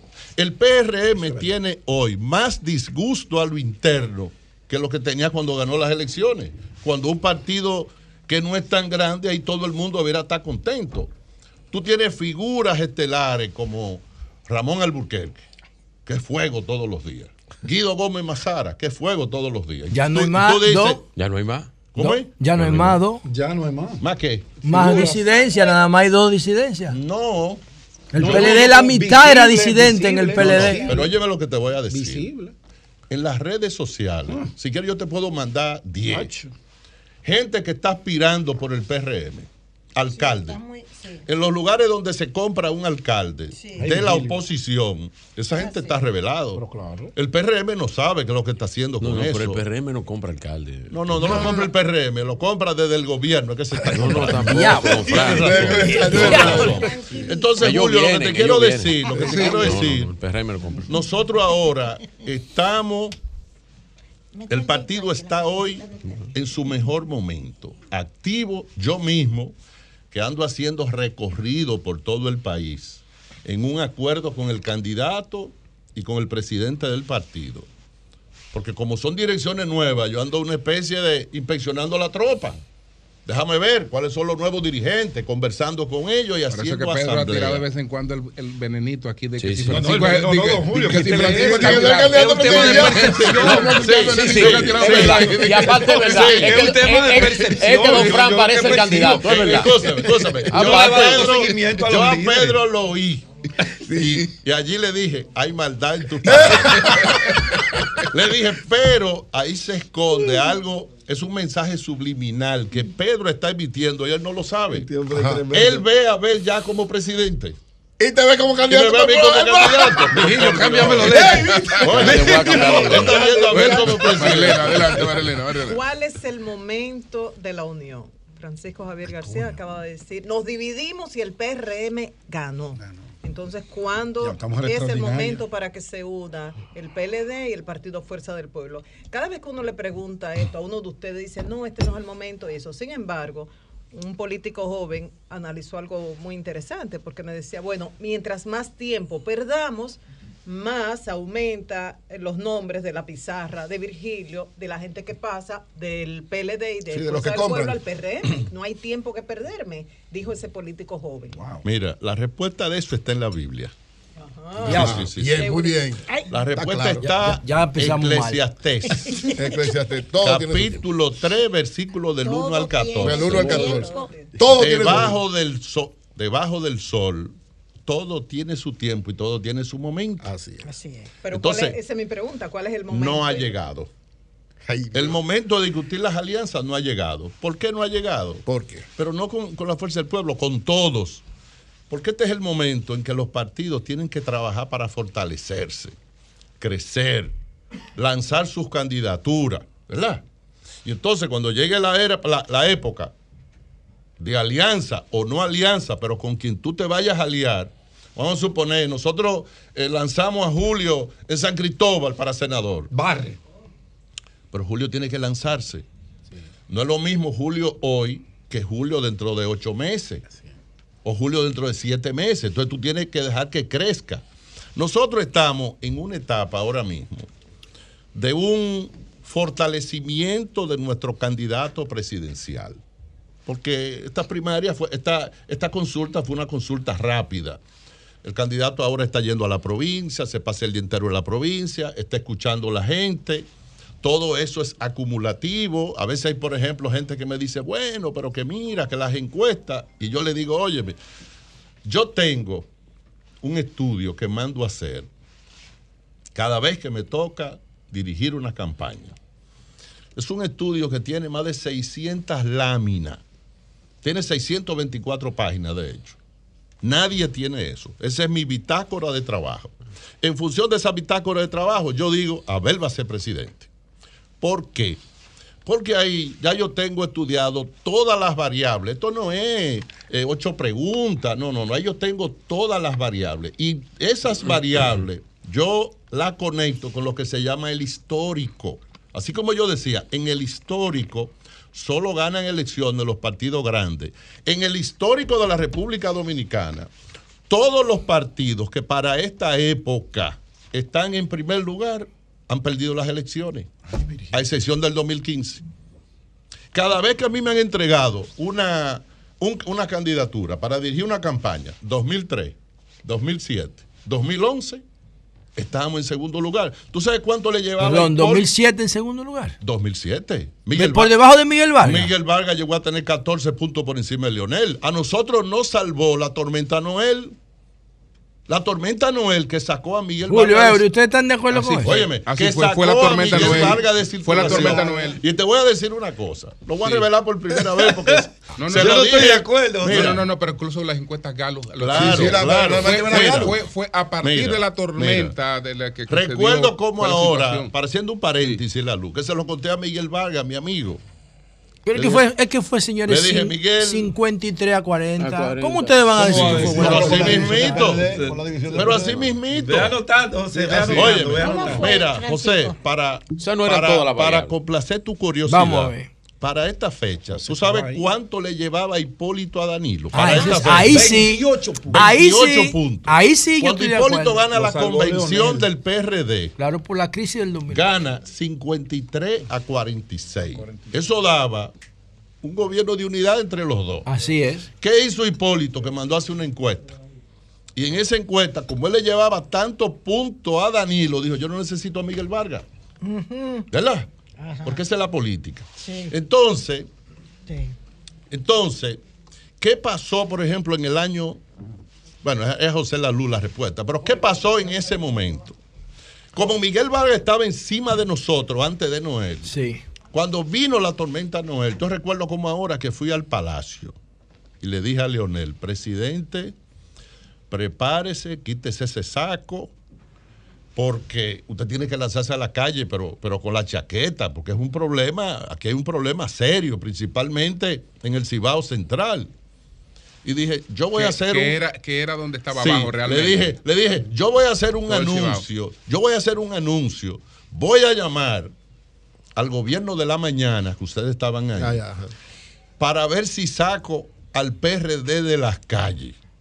Lo llamé y dije, en virtud de esta situación que estamos atravesando, el PLD anuncia oficialmente que suspende todas sus actividades. A los cinco minutos el PRD la estaba suspendiendo. Y ellos suspendieron y nos dejaron el escenario y nos dejaron el escenario solo a nosotros. ¿Tú entiendes? Claro. Entonces, hoy, para esta fecha, no hay pronóstico. Es más, ¿tú sabes cuánto tenía el PRM y Luis en mayo del 2019, de acuerdo a la encuesta Galo, que la pueden buscar en Claro, Google? está ahí. Luis tenía 17% y el PRM tenía 22%. Entonces, no importa el dato que haya en una encuesta hoy, porque acuérdate que una encuesta tiene una característica para esta fecha, parte de una premisa falsa. Cualquier encuesta que tú hagas hoy parte de una premisa falsa. ¿Cuál premisa? La premisa falsa es, si las elecciones hoy. fueran hoy, Ay, no son pero hoy. las elecciones no son hoy. Claro. Entonces, Pero una fotografía. fotografía una- momento. Sí, Sí. pero la fotografía Bueno, no sí, proyecta. Doña Consuelo. No, eh, No, pero en, Muchas fotografías. en ese Doña mismo- Consuelo, eh, José. bueno, En ese mismo sentido, eh, don Fran, usted mencionaba, eh, y yo vi un video en las redes sociales. Puede decirme Fran, porque Sí. no tiene sentido que los mayores le digan a los menores. Adelante. Menos Frank, mal que no fue a mí. eh, eh, Frank, usted, lo iba, usted lo iba a coger de verdad. Frank, el- yo vi en las redes sociales un video eh, en la cual usted decía sobre ese mismo estudio que usted tiene todo el tiempo. ¿Qué pasa con ese estudio? Usted decía que el PRM estaba en un primer lugar, el PLD en un segundo lugar, ninguno en un tercer lugar y en el cuarto lugar la Fuerza del Pueblo. Entonces yo le pregunto, eh, ¿cómo es ese estudio? ¿Ese es ese mismo que No, usted no, mencionaba no, ahí? no, no, en mi estudio no es, no es ese. Ah, ok. Eso que yo cité fue Ah, una encuesta que hizo el grupo de hoy mismo y Dani, y Dani Alcántara. Ah, ok. Ah, no, pero pon- yo, pon- pero yo ahí. no he hecho, no he hecho un estudio Ah. con eso. No he hecho Ah, un estudio con eso. Por eso, ah, ok, pues No más preguntas, y y otra- las redes y otra sociales. cosa, No para, que estemos claros, en mi bola de cristal, Y aclaro, es una metáfora para que no crean que soy. en mi bola de cristal, yo solo tengo al PLD y a Abel. O sea, porque en política, cuando tú tienes un objetivo, si tú empiezas a mirar para los lados, que el PRM, que la Fuerza del Pueblo, que esto, yo no, yo no miro para los lados. Lo de nosotros es concentrarlo en lo de nosotros y concentrarte en tu candidato. Porque la campaña se gana con dos cosas. Con, tus aciertos y con los errores del contrario. Pero a los contrarios no hay que ayudarlo, ellos lo cometen solos. De Consuelo y José. Por eso es que es jefe de campaña. Sí. Eh. Eh, eh, hay solamente la preocupación que yo tengo, en el sentido de preocupación entre comillas, es cómo el PLD va por fin a poder presentar la imagen de que no es un partido de corruptos, porque se le hizo esa campaña bestial desde fuera con los norteamericanos, participación ciudadana, marcha verde, etcétera, etcétera, todo, y de los de adentro. Entonces, ¿cómo ustedes van a lidiar con esa, esa mancha indeleble de Juan Bosch de la corrupción? Mira, la corrupción es un estigma que persigue a todos los políticos y a todos los partidos políticos. En las encuestas de hoy, de hecho, en la que ustedes hacen, hace unos cuantos meses decía que el 57% de la población entiende que este gobierno es corrupto. No Luis, el gobierno. En la de ahora está en 62. Y fíjate que el presidente en su discurso saca el tema de la corrupción, saca el tema del Ministerio Público Independiente. Hay muchas denuncias de corrupción, no se investigan, no se examinan. De hecho, de hecho, hay un tema que yo le pedí al presidente que lo enviara a la Procuraduría General de la República. Y veo que hay un caso similar que se ha presentado en Colombia con el presidente Petro, que la esposa de un hijo mayor de él dice que él tiene dinero que no lo obtuvo por las vías correctas. ¿Qué hizo Petro? Petro le pidió a la Procuraduría General de la República investigue eso. A su hijo. Y yo pregunto, si en el Congreso Nacional dos partidos de los principales del país, por en el caso del PLD, que hicieron la denuncia con nombre y apellido, han denunciado que hay un grupo de funcionarios del gobierno que están utilizando los fondos públicos para comprar alcaldes y comprar conciencia ¿Cómo es posible que el presidente Abinader guarde silencio? Como que eso no es conmigo. No. Pídale, como usted hubiera pedido hace dos años, yo le pido al Ministerio Público que investigue eso, no acusándolo, pero sí que lo, que lo investigue. ¿Por qué?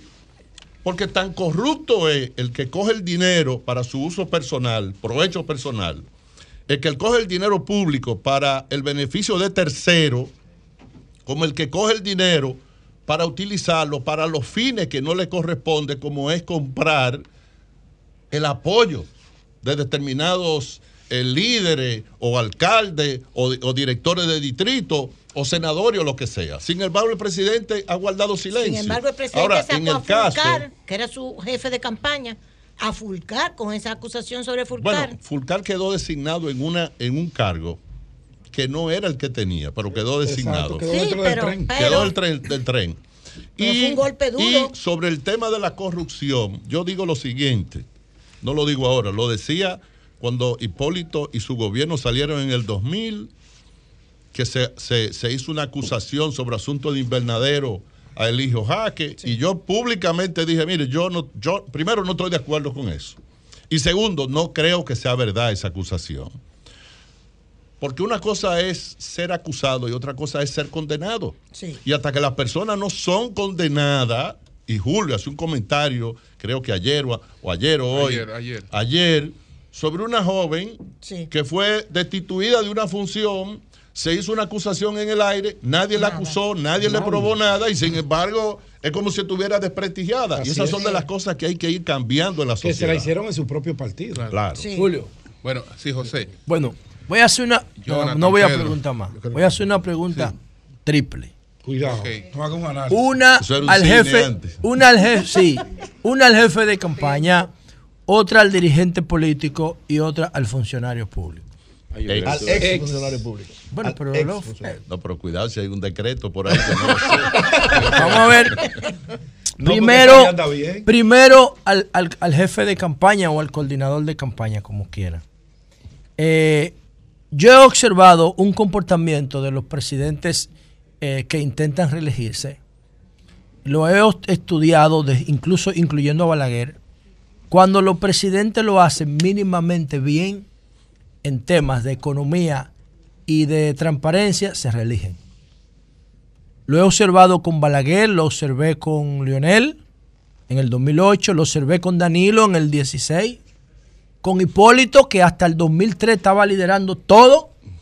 Hipólito dijo la frase célebre, si sacan más de un senador me voy a sembrar yuca para Gurabo. ¿Recuerdan? Tenía el control de todo el proceso hasta la crisis de Van Inter. Y con Danilo en el 16 y ahora lo estoy viendo el mismo patrón con Luis. Cuando tú resuelves o no tienes crisis económica y ética, los presidentes no tienen mucho problema para reelegirse no sé si eso está incluido en tu bitácora y cómo tú lo, lo abordas. Segundo, al dirigente político. Fran es uno de los tipos más exitosos. por parte, como dijo ya el de Bueno, pero yo te lo voy a hacer la tres y ah, después tú la respondes porque después no te van a dejar estos tigres responder. está bien. Ok. Bueno, el, panel, Yo hice una sola pregunta. Está bien. Entonces, ¿Tú no eres José? Yo también. Entonces, ¿Tú no eres José? Al, al líder político, tú has dirigido tantas campañas exitosas, pero tú no promueves ese know-how, ese conocimiento, no haces una conferencia para que los jóvenes aprendan cómo se dirige una campaña, no has escrito un libro, no sales del país, no tienes un canal de YouTube promoviendo eso. ¿En alguna oportunidad tú has pensado hacer de la dirección de campaña un, capítulo de, enseñanza, aprendizaje. para que los políticos que van subiendo... Vamos a en esa Espérate, falta otra. Cuando nosotros estuvimos ahora en la serie de, en la feria de Fitur, uh, coño, Fran fue que empezó con eso, no que le empezó, que la consolidó. Cuando tú ves a David Collado eh, en esa feria, ahora la de Berlín, la ITV, que ahora fue esta semana. Cuando tú ves eso desde tu oficina, desde tu casa, desde tu celular, ¿qué tú sientes? ¿Tú sientes que tú tienes una parte de ese mérito? Te sientes bien o, o, dices, coño, yo debería estar inaugurando esa feria hoy. Porque está Danilo y Leonel peleando. Nostalgia, nostalgia. Perfecto, perfecto. No tengo más preguntas. Sí, ya, ya, te pones ahí. Vamos a ver. Déjame empezar por la tercera, porque no se olvide, porque los, últimos serán los primeros siempre. Mira, José, en realidad, el turismo va bien. Va bien. Aunque este el turismo de este gobierno va bien. El turismo va bien. El turismo va bien. En el mundo el turismo hoy va bien porque la República Dominicana, a diferencia de otros países, no se está beneficiando de lo que se llama el efecto rebote. El turismo en el 22 tuvo un rebote. En España creció 129%. En Cuba creció más de 350%. En Colombia creció más de 60%. Ahora, ¿por qué? Porque la República Dominicana abrió antes que todo el mundo. Ahora, ¿cuándo abrió? En el gobierno de Danilo. ¿Cómo? Sí, sí, sí, en el gobierno de Danilo. Sí, sí, sí. El turismo abrió, el turismo abrió en la gestión nuestra y presentamos a la prensa el protocolo de salud pública con Azonahora en una rueda de prensa. Sí, es cierto. Bueno, fuiste tú que lo presentaste, tú mismo. Sí, sí, yo mismo. Sí, pero abrir es una cosa y crear las condiciones, la vacunación es otra, no es lo mismo, no, es un decretazo. No, no, escúchame, una cosa, la creación de las condiciones una cosa, para abrir la economía son otras cosas. Pero escúchame, yo no estoy hablando de la evolución en el tiempo, yo estoy hablando de que abrimos ahí. Exacto. Porque el problema no es que tú abras o no ¿De qué mes estamos hablando? En el... Adiós, estamos Ah. Estamos, estamos hablando, estamos hablando. cerraron en marzo. Junio fue. Duramos 60 junio más o menos, sí. pero oye, oye ¿por qué? En la transición. Pero vinieron, pero nadie venía. ¿Y cómo va a venir la gente si, el, si, el, mundo estaba en crisis? Pero escúchame, estamos hablando de abrir, no de que la gente venga, porque el problema, si, si por ejemplo Alemania cerró para salir, ellos cerraron, pero nosotros estábamos listos para recibirlo. Venían pocos la cantidad era prácticamente ínfima. Se podía decir que no venía prácticamente nadie, pero algunos venían, porque se cayó la aviación. Pero los mismos estaban abiertos en América Latina. Lo que cambió la condición en América Latina fue la disposición de los gobiernos y los empresarios a abrir la economía, creando la vacunación y las condiciones, no ponerlo en un papel. Pero atiéndeme lo siguiente, ¿por qué, tú, tú vas abriendo y que no venga nadie? Atiéndeme. ¿Por qué tú crees que hay un rebote en el 22? La vacuna vino por los chinos. vino un rebote en el 22 vino un rebote, porque en el 21 los muchos países. Cuba estaba cerrada en el 21. Y nosotros nos favorecimos de eso. ¿Verdad? Ahora, nosotros estábamos abiertos en el 21. Pero para los fines correspondientes, el turismo va bien y el turismo no es un tema de debate político, ni de crítica. Cuando hay una crítica que hacer, yo se la hago llegar al ministro, se la hago llegar a cualquiera del gobierno, mire, corrijan eso, pero el turismo va bien. Y cuando veo ese tipo de cosas, me siento contento, porque cada uno hace un pequeño aporte y todos los ministros se suben en el lugar donde tú lo dejaste. Cuando llegan 7 millones de turistas, tú dices, yo me subo en los 6 millones y medio que Francisco Javier dejó. Y cuando David se vaya, y a lo mejor lo dejen 10, el que llegue va a decir, yo me subo en, los 10 que dejó. Ahora, para esta fecha, para esta fecha, nosotros teníamos contemplado estar recibiendo, si no hay pandemia, 10 millones de turistas.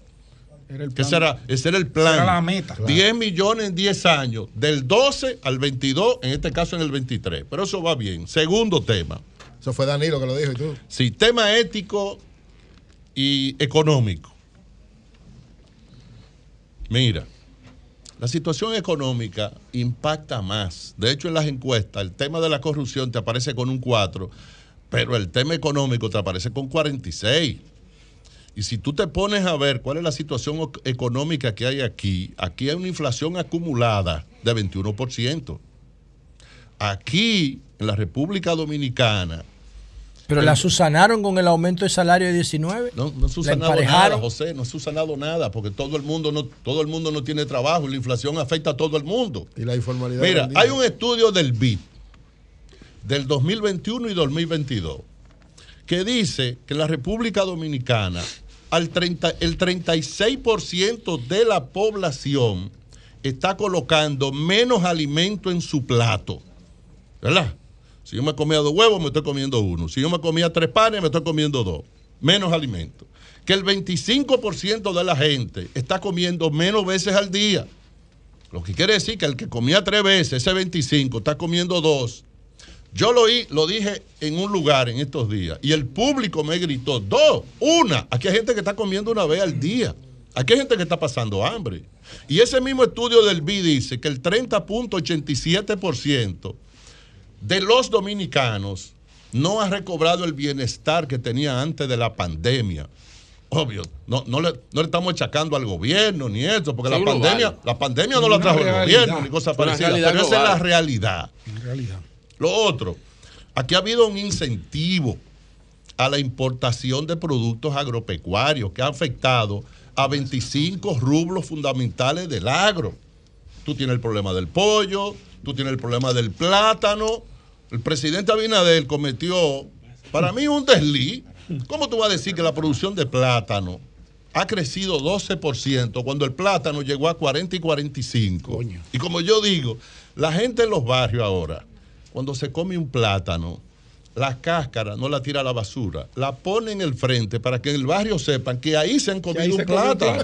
O sea, una situación realmente. Es una situación. bájale algo. ¡Diablo! ¡Bájale algo! Señores, óigame, hay cosas. Hay cosas, óigame bien. Hay hiel que le, sacaron, no fue el apéndice, fue la hiel que le sacaron. Cuando hay, hay cosas que uno la dice, cuando uno dice, hay gente que antes comía hay gente que está comiendo una vez al día. Tú dices, no, eso no es posible. Bueno, no es posible porque yo como tres veces, pero eso es posible. Hay gente que está pasando hambre, eso pasando eso te realmente vicisitudes. Eso está ahí. Entonces, la parte ética, mientras los gobiernos sean proactivos con el tema de la corrupción, no hay problema. Pero cuando los gobiernos se denuncia en tema de la corrupción. Antes, por ejemplo, Alicia hacía un reportaje, ahí va el Ministerio Público. Nuria hacía un ah. reportaje, ahí va el Ministerio Público. ¿Cuál Ministerio Público? Con Jean Alain, miembro del Comité No, no, no, el de este gobierno.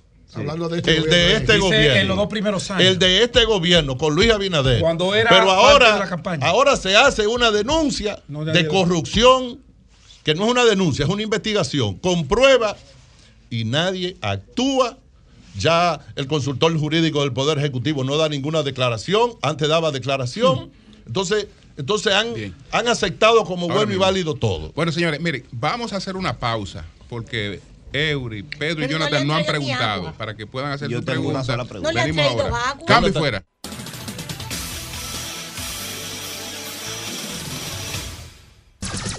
Son 106.5. Bien, señores, con Francisco Javier García nos quedan Jonathan, Pedro y Eury. Adelante, Jonathan. Adelante, Jonathan. Francisco Javier con García. Con respeto. No, siempre, siempre. Y hago la misma pregunta. es, un cliché, es un cliché que, tengo. No voy a refutar los argumentos porque digo que la memoria va a ser el factor clave de la discusión política de, esta campaña eh, que viene. La memoria. Eh, Francisco Javier, le pregunto siempre a los altos dirigentes del PLD que vienen aquí si, lo, todo lo que ocurrió en el país, en los gobiernos del PLD con el caso de la corrupción y la impunidad, es una ilusión de la población, es un sueño, o el partido en algún momento va a reconocer las graves denuncias que han llevado al hermano del expresidente de la República al banquillo de los acusados y a la cárcel que han hecho que Francisco Pagán, que tenía su oficina frente a la del presidente de la República en lo hizo, reconociera que era parte de una trama junto con otros, que la hermana del presidente esté ahora mismo eh, también en un proceso judicial, que el ex procurador de la República esté en, en, la cárcel y que ni siquiera su propio partido lo defienda. ¿Eso fue una ilusión o el PLD como partido en algún momento va a reconocer esa condición, esa situación y va a tomar alguna medida frente al pueblo para que eso no se repita. Bien. Primera cosa, tú hiciste una pregunta y tú mismo te la respondiste. Porque tú dijiste graves denuncias de corrupción. Pagán ya reconoció. Perdón, perdón, perdón, Ahí condenado. Perdón, acuérdense, acuérdense que en el caso del, del, del que era administrador de la lotería, una de las cosas que quedó clara es que los jueces no necesariamente te están admitiendo las negociaciones que hace el Ministerio Público con parte de los acusados. Apelan a, un porque es muy fácil. Apelan a un precedente que ya estableció jurisprudencia de la Suprema Corte. Exacto, porque es muy fácil. condenado es muy fácil. Es como muy fácil. Juan Pérez es un narco, se pasa 20 años como narco y lo único que necesita son nueve nombres en el bolsillo. Cayó preso. No, yo voy a empezar a declarar y da esos nueve nombres y sale libre. No, no, aquí las cosas parece como que no van a funcionar así como funcionan en otros países. Eso es lo primero. Lo segundo, yo en tema de acusaciones de corrupción, yo espero siempre que el proceso termine. ¿Por qué? Porque en América Latina, y se supone que tú debes haberlo leído, porque tú eres una persona que lee bastante, hay lo que se llama la judicialización de la política. Claro. Y en el proceso de judicialización de la política, ya a ti no te, ya ti no te acusan de comunista. Ya a ti no te acusan de derechista. De guerrillero. Ya a ti no te acusan de guerrillero. Aquí de, lo, de terrorista. Ahora de los que te acusan es de corrupto. ¿Verdad? Y muchos que han sido acusados de corrupto al año han estado de vuelta. Por eso los procesos, lo que hay es no desesperarse no desesperarse. La justicia dominicana, el orden judicial dominicano tiene un precepto. Y el precepto es que se parte de la inocencia de la persona, no de la culpabilidad. Quien parte del precepto de la culpabilidad y de la no inocencia es el Ministerio Público.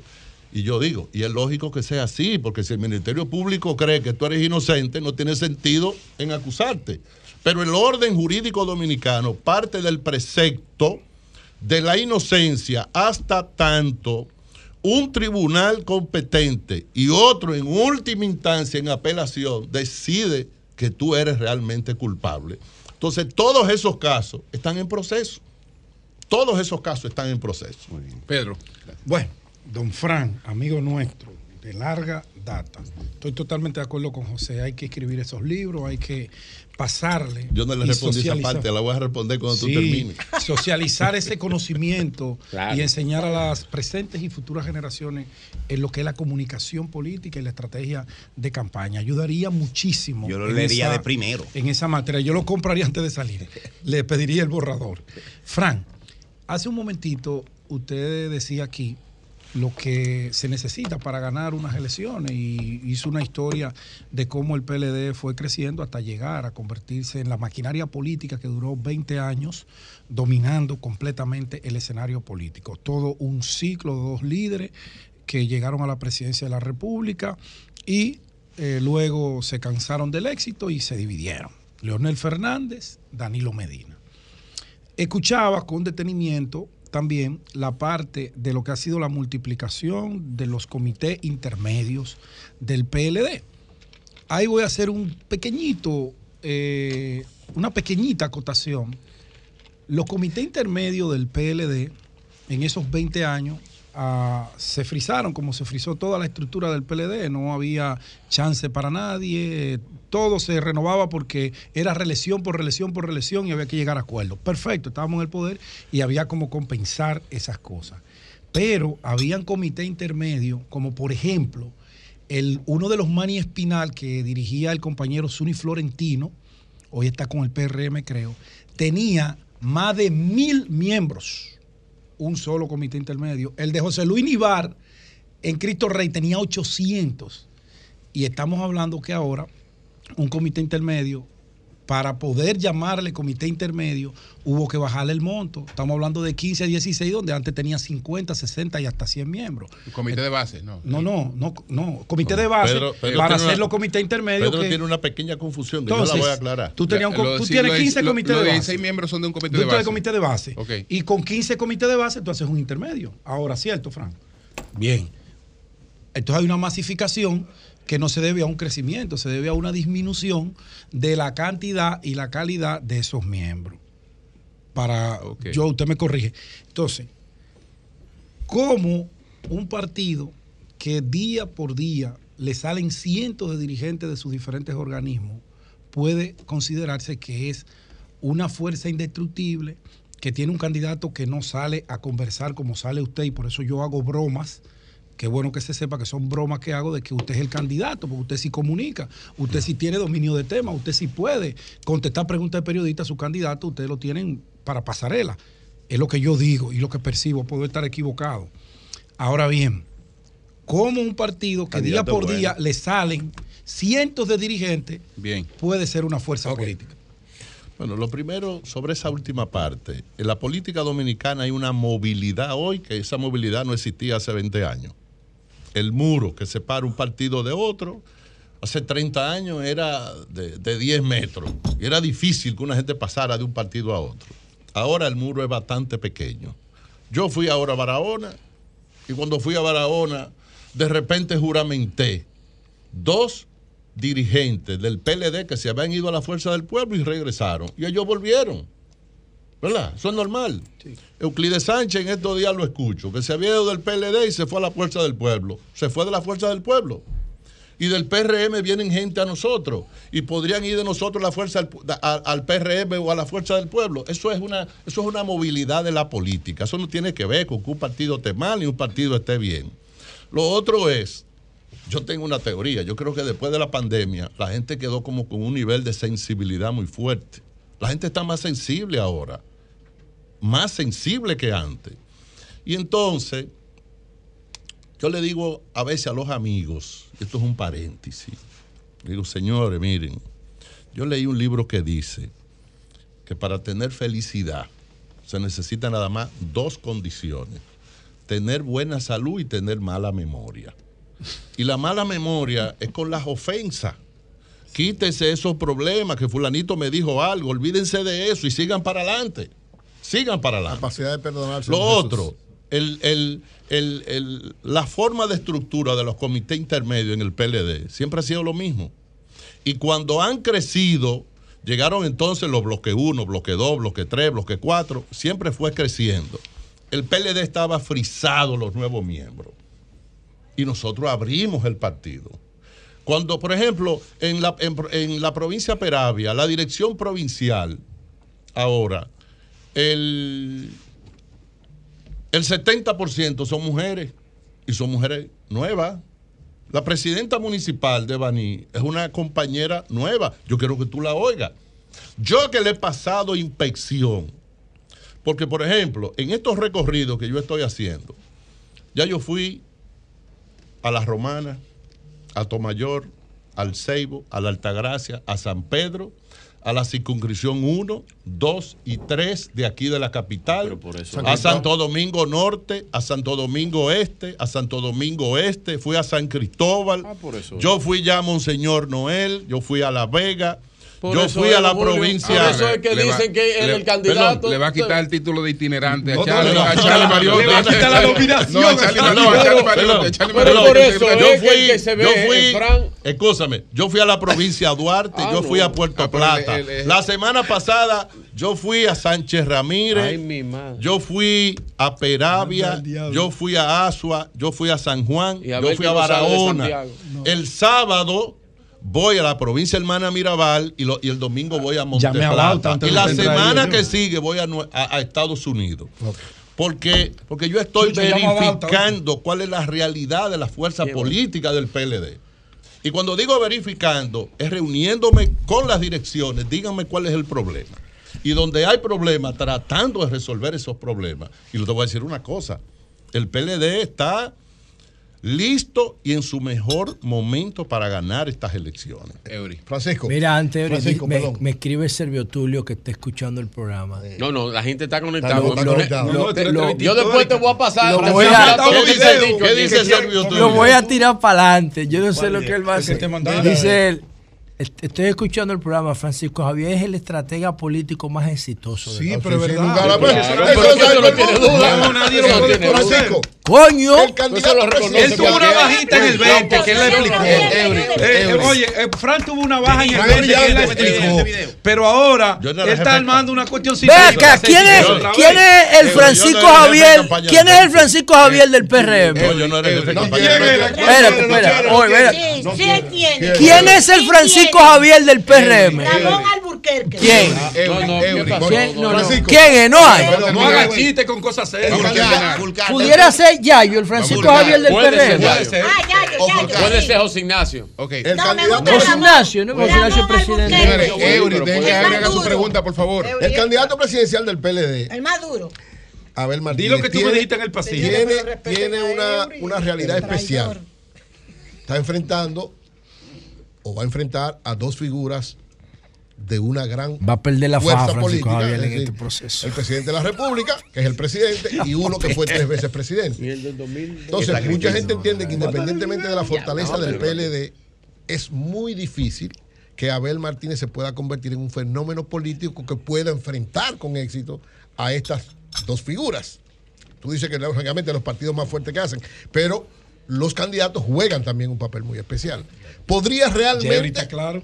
Eh, Abel Martínez convertirse en una figura electoral que pueda avasallar o ganarle? Diablo, Eudi, a te- Pero, Abel- pero es una conferencia o una pregunta. te reivindicaste. ¿Tú sabes lo que, lo que es el Déjeme, raquitismo? déjeme decirle lo siguiente. Ey, no, hay pregunta difícil, lo que hay son respuestas difíciles. Entonces, óyeme lo siguiente, Eury. Dice la Biblia que por sus hechos os Ah, conoceréis. esto- esto el Francisco Javier, Entonces, toda la Está Biblia. brillante, Francisco pero, pero la luz. Por eso es que es exitoso. Oye, No, por sus hechos os Los conoceréis. Así es. Es verdad. Y lo en el caso, en el de. Abel Martínez, tú tienes que ver los antecedentes. Así como Leonel, tú veías los antecedentes, Abinader veía los antecedentes. Ni Leonel ni Abinader, cuando aspiraron por primera vez, tenían los antecedentes que tiene Abel Martínez hoy. Le- Leonel sí. ¿Verdad? No, no. Leonel no había sido ni regidor en el Eh, 96. pero, pero tenía una formación. Bueno, había sido candidato a la y había sido vicepresidencia en el candidato 94. vicepresidencial de Juan y, un conferencista y brillante. Nadie le Sí, quita claro eso. que sí. Nadie le quita eso. Ahora, A ver, no tiene eso. Abel fue fiscal sin tacha. Abel fue diputado, 14 años Buen como diputado. diputado. Seis años como presidente de la Cámara de Diputados. Ahora, ¿qué significa seis años como presidente de la Cámara de Diputados? ¿Que te eligen un periodo de seis? No. Que estaba frío con Todos los años, todos los años había elección del presidente de la Cámara de Diputados. Y esos leones de la Cámara de Diputados del PLD, que eran mayoría, todos avalaron que Abel siguiera siendo el presidente. Y el comité político a unanimidad apoyaba que Abel siguiera siendo el presidente. Cuando Abel sale de la presidencia de la Cámara de Diputados, un día me visita. Me dice, voy a aspirar alcalde de Santiago. Digo, Abel, tenemos más de 30 años que no ganamos Santiago, el municipio. Eso no es fácil. No, no, no, yo voy a aspirar. Yo creo que lo puedo ganar. Aspira y lo gana. Aspira la reelección, vuelve y la gana. Ustedes han ido a Santiago. Santiago no solo es la ciudad más organizada, más limpia, más disciplinada, en mayor orden que tiene el país. Santiago es una ciudad que cuando tú llegas hoy te da la impresión de que tú tengas una ciudad del primer mundo. Entonces, aquí hablamos mucho, bueno, porque a la, juventud hay que darle oportunidades, pero a la hora de las oportunidades dice, no, porque que no tiene experiencia, no, hay que darle oportunidades. ¿Tú sabes cuál es la gran debilidad de los partidos políticos en América Latina? ¿Por qué se han extinguido la mayoría de los partidos políticos en América Latina? por el deseo de las figuras hegemónicas de estar ellos encabezando siempre. ¿Por qué el PLD es lo que hay hoy? Porque el PLD abrió la compuerta para nuevas figuras. Cuando el PLD nació en el 73, Abel Martínez tenía un año, lo que quiere decir que el PLD no nació como partido para una persona. Lo otro, tú tienes que hacer en los partidos que se rompa una, una especie de ciclo que le sigue a todo en la naturaleza. ¿Cuál es el ciclo?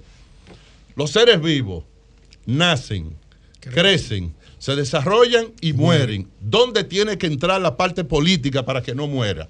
Los partidos políticos nacen, crecen, se desarrollan, se multiplican y dan oportunidad para que no mueran.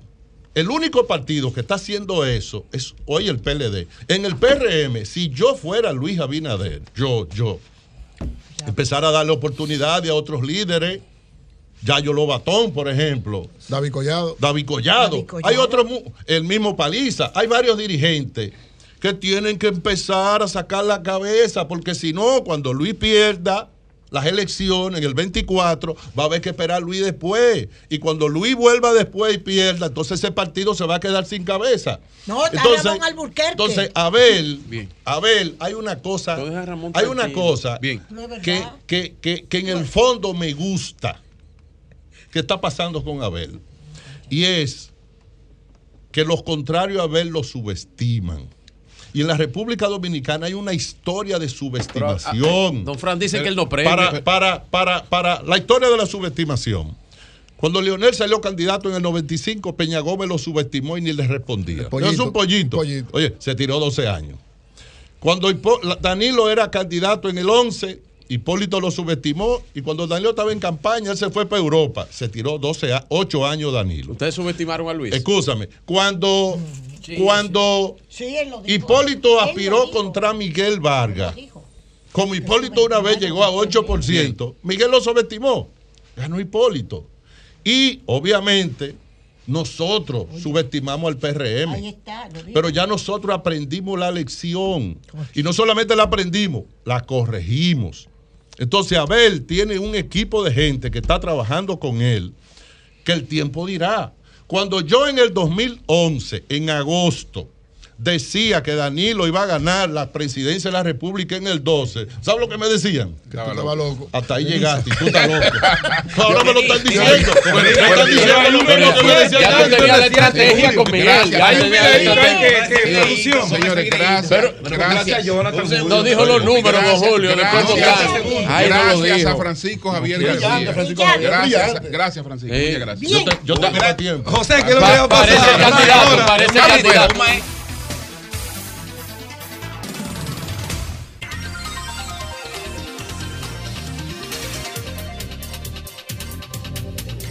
Bacalao guisado. Ya usted sabe. Bacalao de mar, listo para cocinar. Ensalada de bacalao. Ya usted sabe también. Bacalao de mar, listo para cocinar. No hay que limpiarlo, no hay que desalarlo. Está listo para cocinar. No hay ni siquiera que hervirlo. Así que usted va a cocinar hoy ahora o va a ser la cena, mediodía, excelente, en la cena también. Bacalao de mar, listo para cocinar. Son 106.5.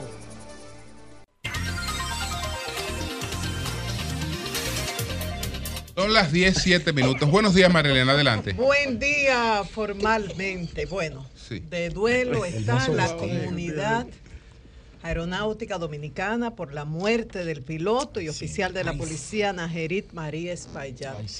Posible causa de este accidente aéreo cuando este piloto, luego de salir del aeropuerto de la comunidad de Ligüero, iba rumbo a Puerto Príncipe y el helicóptero cayó en el área de los cacaos en San Cristóbal. Ahí vemos una foto del piloto, muy querido, muy querido. Posible causa que impactó con cables del tendido eléctrico. Y ahí vemos cómo hay cables alrededor de, los restos de la, de la avioneta. Entonces, vamos a ampliar sobre estos detalles porque hablamos con el general Sufrón. Pero mientras tanto, uno se pregunta, ¿cuántos muertos más necesitamos para reconocer que en el país hay un serio problema de seguridad operacional en la aviación? Y ustedes dirán, bueno, pero un accidente puede ocurrir, esto es algo, un evento que ocurre, punto, y es normal. No. En los últimos años se han registrado una serie de accidentes e incidentes aéreos y lo peor es que no hemos podido ver informes finales, concluyentes sobre las causas, eh, correctivos, aprendizajes de estos hechos y medidas que se hayan tomado para evitar que se repitan en el futuro y quizás con consecuencias peores, con más víctimas, con más muertos. O sea, esto no se ha visto. Entonces, este piloto, eh, bueno, hablamos ayer con el general Emmanuel Sufrón. Él preside la Comisión Investigadora de Accidentes Aéreos. Y le preguntamos, general, ¿qué pasó? Dice, en un informe preliminar chocó con cables eléctricos. Y me pregunta, o sea, sin saber de aviación, le digo, pero era aterrizando que estaba de manera natural, un aterrizaje forzoso, porque los cables están a una altura mínima. Dijo, no, en ruta, me dijo textualmente. Recuerden el contexto de, esta entrevista, es informe preliminar, él no puede hablar mucho. Y yo le digo, ¿cómo en ruta? O sea, sí, eh, o sea, estaba volando bajito, entonces me dijo, sí. Entonces, ¿y algún fallo, algo? Me dice, él me dijo, no, no puede decirlo ahora. No, él me lo dijo. Recuerda que él. Tú estás pegada con su front. él es débil con el sol él de tiene que hacer un levantamiento, el general, antes Entonces, dice, aparentemente, dijo él, aparentemente no hubo fallo del aparato y ya Estados Unidos, como país del cual es el fabricante de esa nave, ya asignó un técnico, un mecánico, pero aparentemente no hay problema, dijo él porque no se reportó ninguna llamada. Esa fue la opinión del general no Mayday, Mayday. Él dice, esta investigación se va a hacer rápidamente porque están todos los elementos ahí y por eso me atrevo a hablar de estos datos preliminares. Ahora, conversando con pilotos, me dice, no necesariamente que no se reportara llamada, y eso implica que no hubo fallo. ¿Por qué? Porque a nosotros los pilotos nos entrenan que ante algo rápido, que no hay tiempo, usted resuelve y luego reporta porque si tiene que hacer un aterrizaje forzoso, lo hace antes de reportar. Salva la vida, y eso, sin uno saber de aviación, dice, tiene mucha lógica. Pero en fin, hay que esperar, pero sigue la pregunta, ¿por qué estaba volando tan bajito este piloto? O sea, no sabemos. De hecho, esa no es la ruta habitual para ir de Ligüero a Puerto Príncipe. Yo ayer estuve investigando durante servíamos la información. De hecho, yo sabía que él estaba muerto, lo que pasa es que no quise yo dar esa primicia porque la, familia, eso es muy impactante. Eh, y conversé con los papás de los pilotos dominicanos y con varios y me dijeron, lo extraño es que él haya tomado esa ruta. Parece que fue un error humano. Sí, ahí hay algo que ojalá se aclare cuando concluya esta investigación. Aprovecho para, para resaltar un nombre que el general Sufrón debe tener en cuenta para mejorar la unidad de investigación de accidentes en helicóptero. Óigame bien, en helicóptero. Mi general, el mayor Altuna es uno de los más preparados en esa materia. Sí, Altuna es duro. Eh, no, no, pero no el papá, no. Te estoy hablando, no el piloto, no. Te estoy hablando del investigador que se formó pero el hijo, fuera, el hijo. Busquen a ese muchacho, incluyanlo ahí, Martín Le gusta esa vaina. Sobre el piloto Negarit hablamos con el piloto también, Juan José Rivera, que tiene cerca de 40 años de ejercicio profesional, más de 19 mil horas de vuelo, pero lo más importante en este caso, por lo cual acudimos a él, lo conoce, conocía a Negarit y a su familia desde que tenían como 12 años. Crecieron juntos y volaron juntos. Y le digo, ¿cómo usted lo podría describir? Y dice, un ícono de la aviación dominicana uno de la vieja guardia y que tenía más de 20 años volando helicópteros. Dice, siguió la carrera de su padre, eh, que era eh, oficial de carrera en la Policía Nacional, él era también oficial de la policía, decía, tenía un carácter muy afable, se dejaba querer por todo el mundo, un alto valor de la amistad. Hacía lo posible y lo imposible por complacer a un amigo que le solicitara ayuda. Y algo muy interesante que vamos a ver, Jovita, en este corte, porque el piloto Juan José Rivera es de los que ha insistido en este problema que hay de seguridad operacional, en la falta de supervisión. Y pongan atención a lo que él dice. ¿Con qué tipo de tinta se escriben las reglas de la aviación? Vamos a ver qué dice el piloto Rivera. No puede desarrollarse sin un cumplimiento eh, regulatorio las regulaciones y las normas aeronáuticas no están escritas en tinta, están escritas en sangre. Hay una razón por la cual todas esas regulaciones existen y es porque si tú miras el historial de esas regulaciones, fueron creadas porque hubieron personas que perecieron por haber violado. Entonces, eh, tener una ley aeronáutica que no está en cumplimiento, tener una ley aeronáutica en la que el país no se esfuerza en cumplirla, sino que viene un político que está a cargo de una institución del Estado y lo firma desde su oficina y lo manda para la no, mándalo, eso yo lo autorizo sin eh, pasarlo a través de sus técnicos, eso, eso es algo que, que afecta directamente a la seguridad operacional. Entonces, ¿qué vemos? Que con estos accidentes, tanto por aire como por tierra, ocurre lo mismo. Vemos un accidente tras otro, no vemos una, una investigación concluida y que se da a conocer a la población, entonces uno no sabe a qué se debió.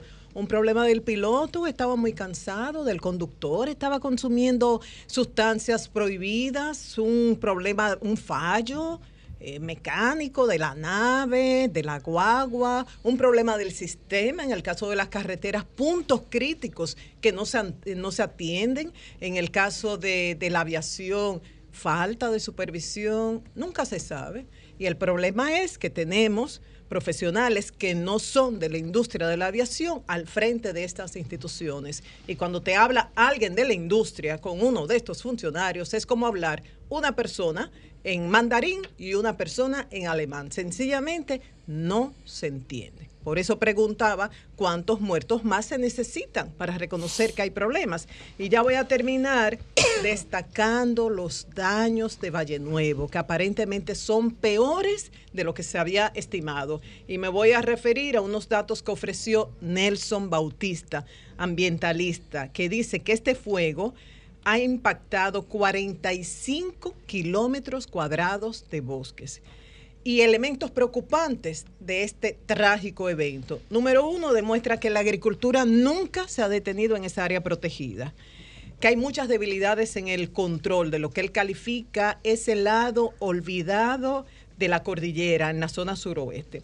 Se pregunta, Nelson, Entenderemos ahora lo imperante que es tener personal suficiente, capacitado, motivado y equipado, al menos en nuestras áreas protegidas más sensibles. Y otra interrogante que se hace, ¿será que por fin los tomadores de decisión dejarán de desvincular al personal adiestrado y experimentado para asignar compañeritos para llenar la cuota de los caciques provinciales. Entonces, cuando hablamos de este valle, del fuego de Valle Nuevo, no es solamente alguien que quemó y que ya está acusado, fue orden de arresto y demás, sino la falta de vigilancia, en no tener un personal preparado por las desvinculaciones masivas luego del cambio de gobierno, Julio.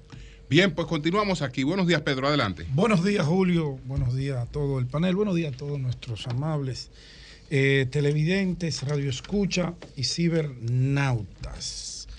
Bueno, tengo varios, varios puntitos aquí que quiero socializar brevemente, pero quiero hacerle una puntualización a mi querida, adorada y apreciada María Elena, que el hecho de que en las instituciones de la aviación civil la estén gerenciando personas que no tengan el expertise técnico, no quiere decir que no funcionen las cosas. ¿Por qué? Si tú analizas desde el año 2006 a la fecha, cuando se comenzó el proceso de transformación, han sido personas eh, no vinculadas a la aviación quienes la han dirigido y el éxito está ahí muy visible. Todo tiene que ver con un tema gerencial y en el caso, por ejemplo, de un accidente, tú no puedes adjudicarle a quienes dirigen la aviación que un piloto cometa una falla. No estoy de acuerdo contigo. No, estamos, te mi opinión porque viví la aviación más de Pero estamos hablando de etapas diferentes. Esos excelentes gerentes que tú mencionas son los que crearon las estructuras, o sea, la ley y las instituciones que nos permitieron avanzar, y, lograr la categoría que habíamos perdido durante mucho tiempo. Entonces, esos funcionarios cumplieron con su deber. Ahora, ¿qué pasa? Se está eh, impulsando la aviación. Entonces, este es el momento de aplicar controles, de supervisar. Y esto no lo puede hacer Marte. No lo puede hacer Marte Piantini porque no sabe de eso. Vive metiendo la pata, vive mm. cometiendo errores y los demás también. Mira, que yo he sido crítico del doctor En un momento dado, ya para terminar, tú podrías decir, Andrés Navarro, aunque no era su área, hizo buen trabajo en educación o hizo un buen trabajo de relaciones exteriores. Es la percepción de mucha gente. Gonzalo Castillo, aunque fue mal candidato, pero bueno, como ingeniero, como, al frente de obras públicas lo hizo bien, aunque no era ingeniero. Fue un buen gerente. Mm. Esos casos yo los entiendo, pero en este caso no, no funciona. o sea, que tu comparación yo creo que no, no vale, porque son etapas diferentes. simplemente, y, mira que en esa última parte. Sí, pero lo de Navarro retíralo. De, de, de, de, bueno, de quienes crearon la estructura. Jonathan, querido. Estamos totalmente de acuerdo. Ahora, bien, mira, yo he sido muy crítico del doctor Marte Piantini y todo el mundo lo sabe. Ahora, tú no le puedes dejar de lado que si tú analizas la administración de él, ha sido una de las que más rutas se han aprobado, que es una de las principales funciones. oye, ah, es una de las principales eh, funciones de la Junta de Aviación Civil. yo me encontré con. De verdad. yo la seguridad. No, es que espérate, que la seguridad no tiene que ver con Marte Piantini. No. La seguridad es el IDAC. Ahí tú tienes que llamarte, ¿tú sabes a quién?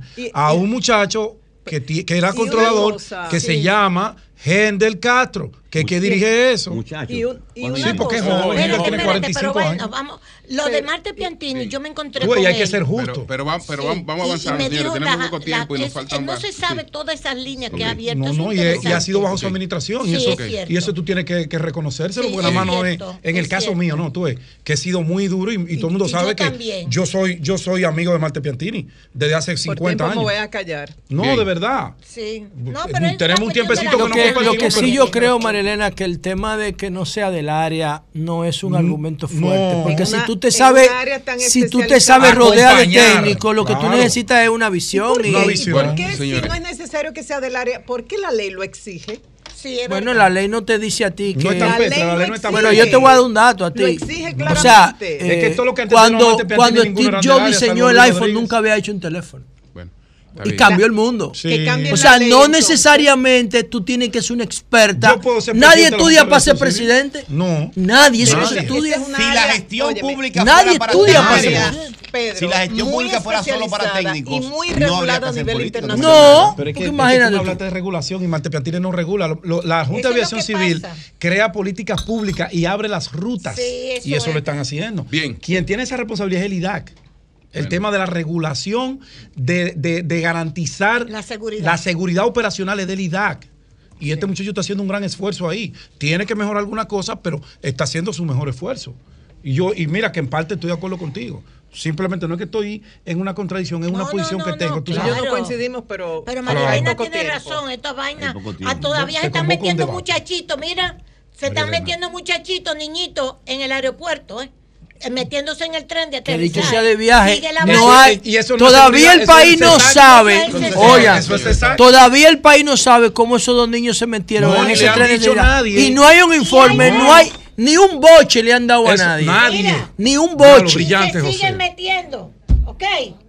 Para que lo sepan. Bueno, bueno, miren señores, eh, el Consejo Estatal del Azúcar que ya no es Consejo Estatal del Azúcar, deberían cambiarle el nombre y transformar eso en una inmobiliaria estatal. Porque desde hace muchos años, no en este gobierno, siempre hago énfasis en eso, el SEA cambió su razón de ser. Ya yo creo que el SEA los ingenios que tenía los tiene arrendados. Recibe una paga por ello y una, unos particulares hacen el trabajo gerencial de esos ingenios, igual que el tema de, unos, eh, ¿cómo se llama donde está la vaca? Pastos. unos pastos, unos pastizales que tiene el SEA, que tiene ganado, que lo tienen también arrendado y eso le genera algunas entradas económicas, pero lo que el SEA se ha dedicado últimamente es a vender las tierras que eran propiedad de ellos o que son propiedad, a las que han podido vender. Otras la han regalado, otras han sido asignadas, en fin, es una inmobiliaria lo que es el SEA en el día de hoy. Esta institución que ha atravesado por tantos ruidos, tantos escándalos, no está ahora mismo en su mejor momento. Hay un problema allí dentro grave Además de todos esos problemas que ya nosotros conocemos, como es el tema de que le venden 10 veces la misma tierra a una persona, que usted construye una casita y vienen 10 gente con 10 con 10 cartas de venta, del mismo sea fruto de la desorganización. ¿Y, el PLD dejó tierra del aquí? Pero que estoy hablando de la institución y dije años. No podías hacerlo de aquí la tierra aquí. Sí, queda, claro. No, pero, que, pero fíjate. Lo del SEA no tiene madre. Cada vez que yo pongo a investigar eso no tiene no, madre. No, no, eso es una barbaridad la urbanizadora no, no, fue en el PRD, que la hizo Don Manolín. Eso comenzó en, no de ahora, eso viene de los años de Balaguer. de lejos. Eso es de lejos. Don Manolín va hizo la urbanizadora. Rumba abierta para baile. Sí, los guardias se beneficiaron, los políticos. a mí. Sí, sí, sí. Pero ha sido culpa de todos los partidos. De todos los partidos. Yo no, no sería justo si yo digo, eh, ¿cómo que se llama el señor que está dirigiendo el CEA hoy, Virgilio? El, empresario Burgo Gómez, el empresario Burgo Gómez el dueño de la zona franca de Jañamosa. Está haciendo un trabajo. Eh, dueño de medios, tiene un medio de comunicación, el canal 51 es propiedad de él. Sí, sí, está haciendo un trabajo importante. Eh, no, él no está haciendo un trabajo importante en el CEA. Sí. No, porque hay que ser justo. Y yo le quiero llamar la atención a él para ver si él abre los ojos. No, no, no. Señores, el CEA, además de todos esos problemas que yo acabo. disculpan, Pedro, lo que pasa es que el CEA está pasando un proceso de una transformación. ¿Pero cómo? Hay una transformación. Sin pagarle los sueldos a los empleados pero que hay un proceso. Sin pagarle el seguro médico a los empleados. Pedro. Qué maldita Es que es una organización que está en un proceso de transformación de dos de dos instituciones lo vamos a terminar? que se está convirtiendo en una. Bueno, pero es un proceso y es un proceso gubernamental administrativo. O sea, que es una situación lo que hay ahí. pero está bien. Yo quiero, con todo el cariño, con toda la buena fe, Fíjate que estoy haciendo un análisis histórico de los problemas ancestrales que tiene esa institución, que no son responsabilidad de Burgo Gómez. Ahora, lo que es responsabilidad de don Burgo Gómez es a partir de la fecha que él llegó que los empleados han comenzado a gritar. ¿De qué manera? Cancelaciones masivas de la misma gente del PRM, porque ya ahí no quedan del PLD. A quien él sustituyó allí fue a nuestro amigo Cedeño, César Cedeño, que era del PRM. Pero vino un barrión, un barrido para Fonny One, como dicen en el juego de ya de los niños, de las niñas, y se llevó a todo el mundo. Entonces han dejado departamentos como el jurídico, por ejemplo. En el departamento jurídico es que descansa la legalidad de una institución.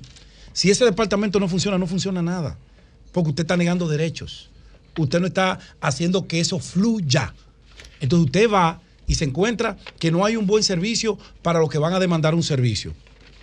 No hay un buen servicio para los que trabajan dentro. Señores, hace más de cuatro meses que los empleados del CEA, y yo les puedo mostrar aquí conversaciones que tengo sin revelar la fuente porque siempre las cuido, de cómo me llaman. Yo le había eh, como, me había descuidado un poquito y había relegado este comentario porque yo sé que Burgo tiene el interés Ahora, entre el interés y la acción hay un trecho muy grande y no se ve una luz al final del túnel. Entonces, lo más grave ahora mismo es que los empleados tienen, cobran con 20 y 25 días de retraso. Lo más grave ahora mismo es que los empleados, los servidores que están ahí, que usted va, vayan conmigo, yo voy mucho al SEA. ¿Y por qué? Porque cometí el error de comprar una vaina de esa. Ay. Sí, cometí el error Y, para usted sacar un contrato de ahí, doña ah, Consuelo, usted tiene que confesarse con, con los dioses que no existen. Después que, usted paga. Que pasar por el Congreso? No, ya no. Depende de la cantidad de tierra. Ah. Eso estamos hablando de 35 tierra tareas. Pública. Claro, pero no, es dependiendo del monto del contrato. Si pasa de un millón de pesos, sí va al Congreso. Ah, si la venta no pasa de ahí, eh, se hace administrativamente en el kilómetro 22. Y vuelvo y repito, para mí la fue. del 22 aquí en la autopista. Pero ahí están todos los políticos. Sí. Ahí fue que comenzó el. Por eso digo que. Por eso yo. Digo que cometí el error. Ah, no le recomiendo a nadie que le compre medio metro de tierra al SEA usted sale perdiendo. Ahí mismo me ofrecieron a mí, yo dije, jamás en la vida. Eso es un pandemonio, es un infierno. No, pero que además yo no. De verdad se lo digo de corazón, basado en la experiencia mía. No le recomiendo a nadie que le compre tierra al SEA. si usted no tiene, espérese un momentito y compre algo privado. Eso es un infierno. Pero bueno, volvemos al tema. Volvemos al tema. Claro, y lo que estoy narrando no es culpa de Burgo Gómez, vuelvo y lo digo. Lo que sí es culpa de él es, a partir de la fecha de su entrada, que la institución se ha ralentizado en todos los sentidos. Es que proceso de, de, Doña, pero es que las cosas tienen que ser concomitantes. ¿Cómo usted va a transformar si usted agarra un departamento y se lo lleva completo? Sí. ¿Con quién diablo usted va a transformar? Bueno. ¿Con lo que vienen a aprender? No, tiene que ser algo que usted dice, me llevo 10, pero me quedo con 10 veteranos que pueden enseñarme a lo que entran. ¿Cierto, Eury? Así es. Eso es lo que yo creo. Así es. No llevarme todo para comenzar en cero. Porque ¿cuándo van a terminar el proceso? Nunca. Nunca, pero peor aún. Los empleados que están ahí, que deben recibir un salario, que es un derecho constitucional. Ah, no, eso sí. Doña Consuelo, no tienen ni seguro médico, le descuentan el dinero cuando le pagan tarde. Y cuando ellos van con un muchachito de ellos o con ellos una consulta, la sorpresa es, no hay fondo, no, la institución no ha pagado. Entonces, yo quiero hacerle un llamado a don Burgo Gómez con toda la buena fe del mundo. Don Burgo, ese tema salarial, eso es administrativo, eso no tiene que ver con transformación, es un tema de nómina. Siéntese con su director de recursos humanos y resuelvan eso. Y si a usted le faltan recursos para usted poder hacer esa transformación, entonces siéntese con el que lo metió usted en ese lío que se llama Luis Abinader Corona, a que le asignen recursos para que usted pueda fluir. Porque hasta el momento, la administración suya, si termina hoy, será el fracaso más grande que ha pasado por esa institución. Os digo. Cambio fuera.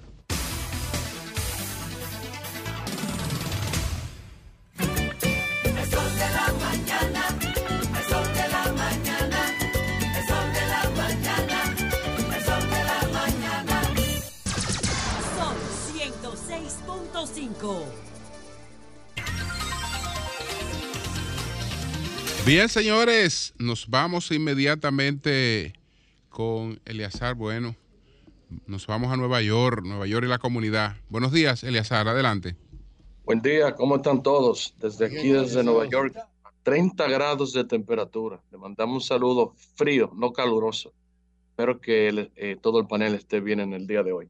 Eh, tenemos eh, dos temitas ahí rapidito para conversar.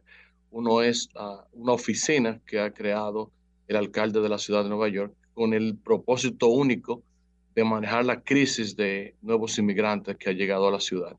Eh, a la falta ya de, fondos eh, federales que la ciudad estuvo proveyendo por en los últimos seis meses, un año, pues entonces la ciudad, eh, bajo la administración del alcalde, ha decidido como medida preventiva tener una agencia que se va a encargar de los procesos migratorios, específicamente los procesos legales. Eh, eh, muchas de estas personas que llegan, obviamente no tienen información, ayuda ni representación legal.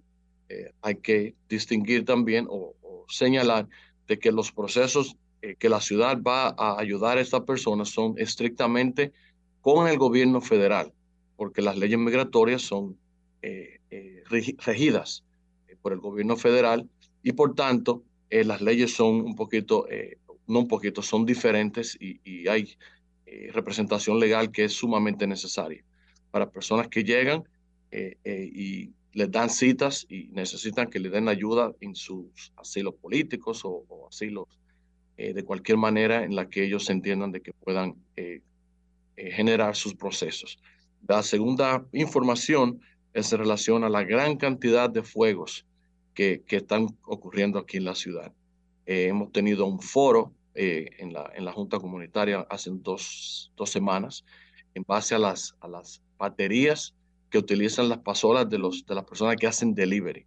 y la manera en que los parquean. Eh, estas personas cuando llegan a sus casas, entonces las parquean en los, en los basements de los edificios donde viven, adentro de sus apartamentos, y entonces causan fuegos. Eh, ayer, por ejemplo, hubo un bombero muerto y 14 heridos en un fuego que hubo ahí en el Bronx. Eh, va a haber una campaña que vamos a hacer parte de para decirle a las personas cómo parquear sus, sus, vehículos de delivery, la, carga que necesita y, y una información que se ha convertido ahora mismo en, vital y crítica para la, para la supervivencia de algunas personas. Eso es cuanto queríamos reportar desde aquí, desde la ciudad de Nueva York. Eh, bien. Gracias. Pues gracias, gracias, Eleazar. Muchas gracias. Muchas gracias. Bueno, señores, continuamos. Buenos días, Jonathan. Adelante. Muy buenos días, República Dominicana. Saludos para todos los hombres y mujeres de trabajo que nos honran con su sintonía. Saludos al equipo de producción y a todo el panel. ¿Y el que no tiene empleo entonces? A la gente de trabajo. Cuando hablo de ah, trabajo, no empleado, el que se gana su vida trabajando. Jonathan, un segundo. Un segundo. En el Caribe, en el Caribe de esta tarde. Oye, esto es importante. Doña Miriam, procuradora dice, son presionados para concluir casos en curso.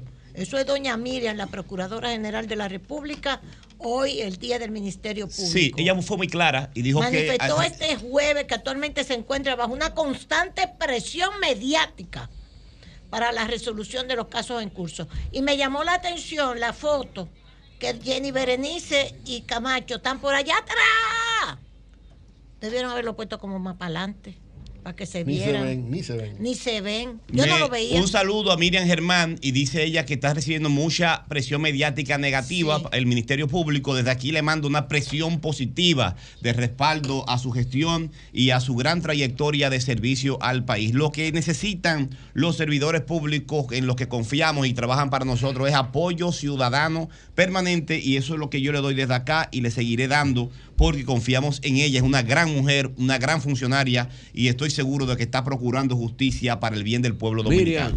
Hoy es el día del natalicio de Francisco de Rosario Sánchez. Quiero hablar del, aumento de salario, pero eh, me fascinan estos temas y este tema de Sánchez específicamente. Ponme la bandera que te mandé ahora, eh, Denise. Las, las sociedades, eh, las naciones, el Estado-nación es una construcción, es un relato, es una visión que se mantiene cohesionado eh, a partir del concepto de la patria, de la, tierra de los padres, del espacio común donde vivimos. La globalización ha intentado, en su expansión económica, de desmontar el concepto de Estado-Nación y del sentido de pertenencia a un territorio, a una comunidad. No ha podido. Lo que ha generado ese intento es una crisis y en los países incluso más avanzados del mundo, lo que se están eh, eh, surgiendo son nacionalismos más fuertes, radicales incluso, que atentan contra la dignidad de, de otros pueblos. La patria es un concepto de amor es un concepto de pertenencia, de sentido de comunidad,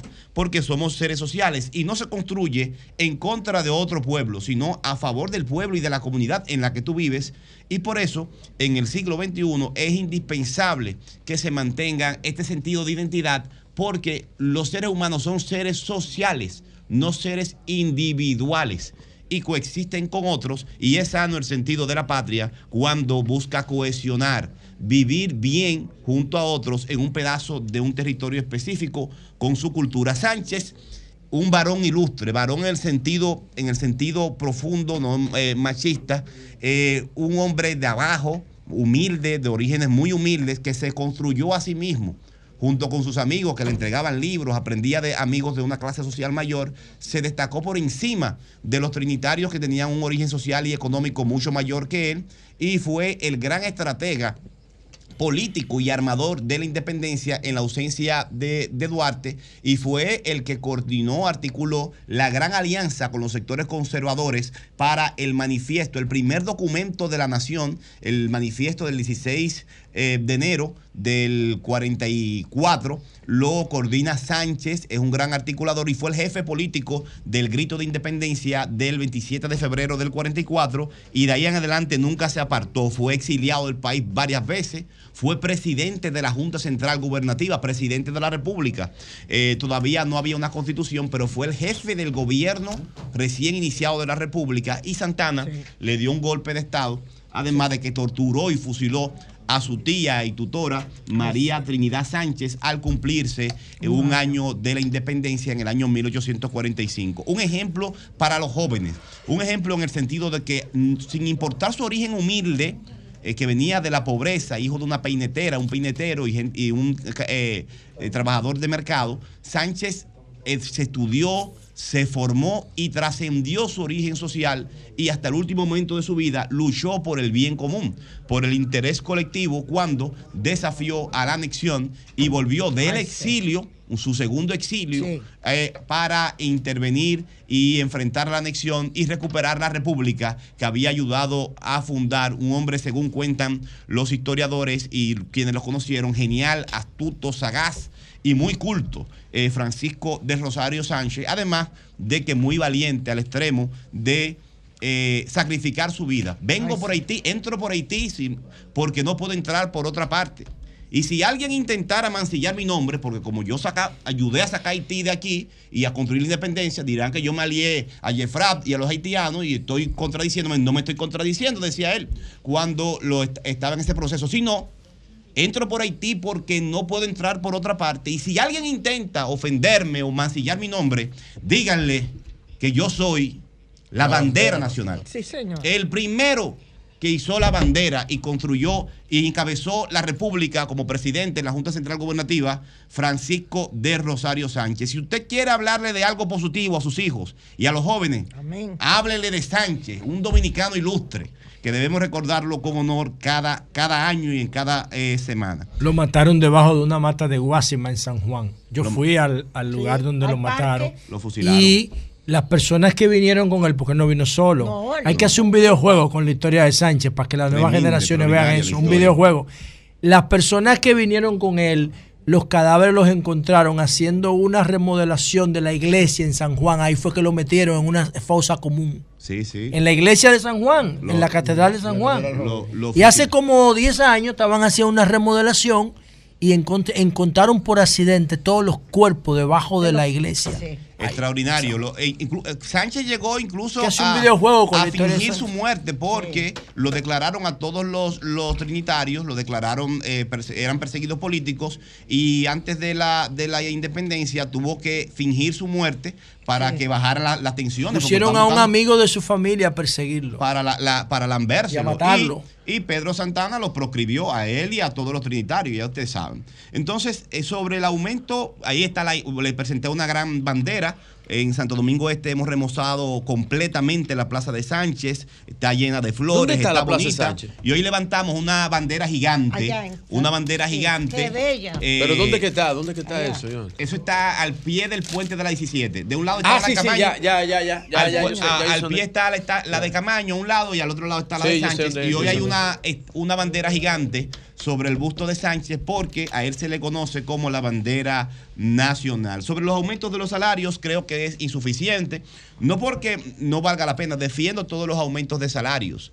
Eh, porque tenemos un atraso histórico en los aumentos de salario, en el salario real de República Dominicana, pero lo que yo había entendido es que se iba a hacer un, acuerdo para ir más allá, mucho más allá de la inflación, que iba a haber un pacto por el salario, pero parece que no va a ser posible en este momento, eso queda pendiente. Eh, eh, fue de 19%. Veo que los sindicalistas están de acuerdo en este, en este momento por lo que han pronunciado, pero creo que es insuficiente. Por ahí veo jóvenes, porque se la dan, ahora todo el mundo economista, no lo soy, ni me la doy en economista, con el mismo mito ya sesgado, atrasado del siglo XX, del siglo XVIII, de que no se puede subir los salarios porque se afecta a la economía. La economía no es un tema técnico, la economía es un tema de poder de poder. Si no hay fuerzas políticas y sociales que impulsan otras condiciones, no va a haber mejoras nunca. Aquí se trabajaban 12 horas. Fue por una situación política de movilización que se decidió que los seres humanos no pueden estar 12 horas trabajando, que tienen que descansar, ir al baño, tener familia. Entonces, todos los cambios para mejora de la gente que trabaja son acuerdos políticos, no técnicos. Claro, no pueden ser acuerdos que destruyan el aparato, el aparato productivo, pero aquí está registrado que la productividad, es decir, la ganancia que tienen las empresas por el rendimiento de cada trabajador se ha incrementado en las últimas décadas, pero no se ha incrementado el ingreso que reciben los trabajadores. Entonces hay un estancamiento. Y eso no se resuelve con técnica, ni mucho menos. Eso es con política. Y creo que la política todavía está muy limitada para apoyar a la gente de trabajo y a las empresas eh, que también están produciendo bienes y servicios y no están enchufadas al Estado con el pseudo discurso de que tienen iniciativas. Por último, Julio y compañeros y compañeras, ponme las imágenes. Ayer con la presencia de la ex vicepresidenta de la República, con María Teresa Cabrera, eh, también alta dirigente política, aspirante a la presidencia de la República, y muchos dirigentes, mujeres dirigentes. el alcalde Manuel Jiménez encabezó una marcha y, e inauguró lo que desde ahora se llamará el Parque de la Mujer. 21 mujeres de la historia nacional honradas en esta plazoleta donde estaba el Parque de los Milleteros, murales, para que las niñas y las jóvenes tengan presente los nombres y los rostros que desde Anacaona a la fecha han marcado la historia, han sido protagonistas de la historia nacional. La única viva que está ahí en esos murales es Milagros Ortiz Bosch, bajo la conciencia de que además de sus aportes, no terminará sus días apartándose de los valores y la práctica política que ha tenido. Y ahí está desde María Trinidad eh, Sánchez, eh, Ana Caona, las hermanas Mirabal y otras grandes mujeres, para que las niñas de los tres brazos, el sector Camaño y todo Santo Domingo Este y el país. Y los niños. Y los niños vean que las mujeres han sido protagonistas de la historia y debemos tenerla pendiente. Gracias,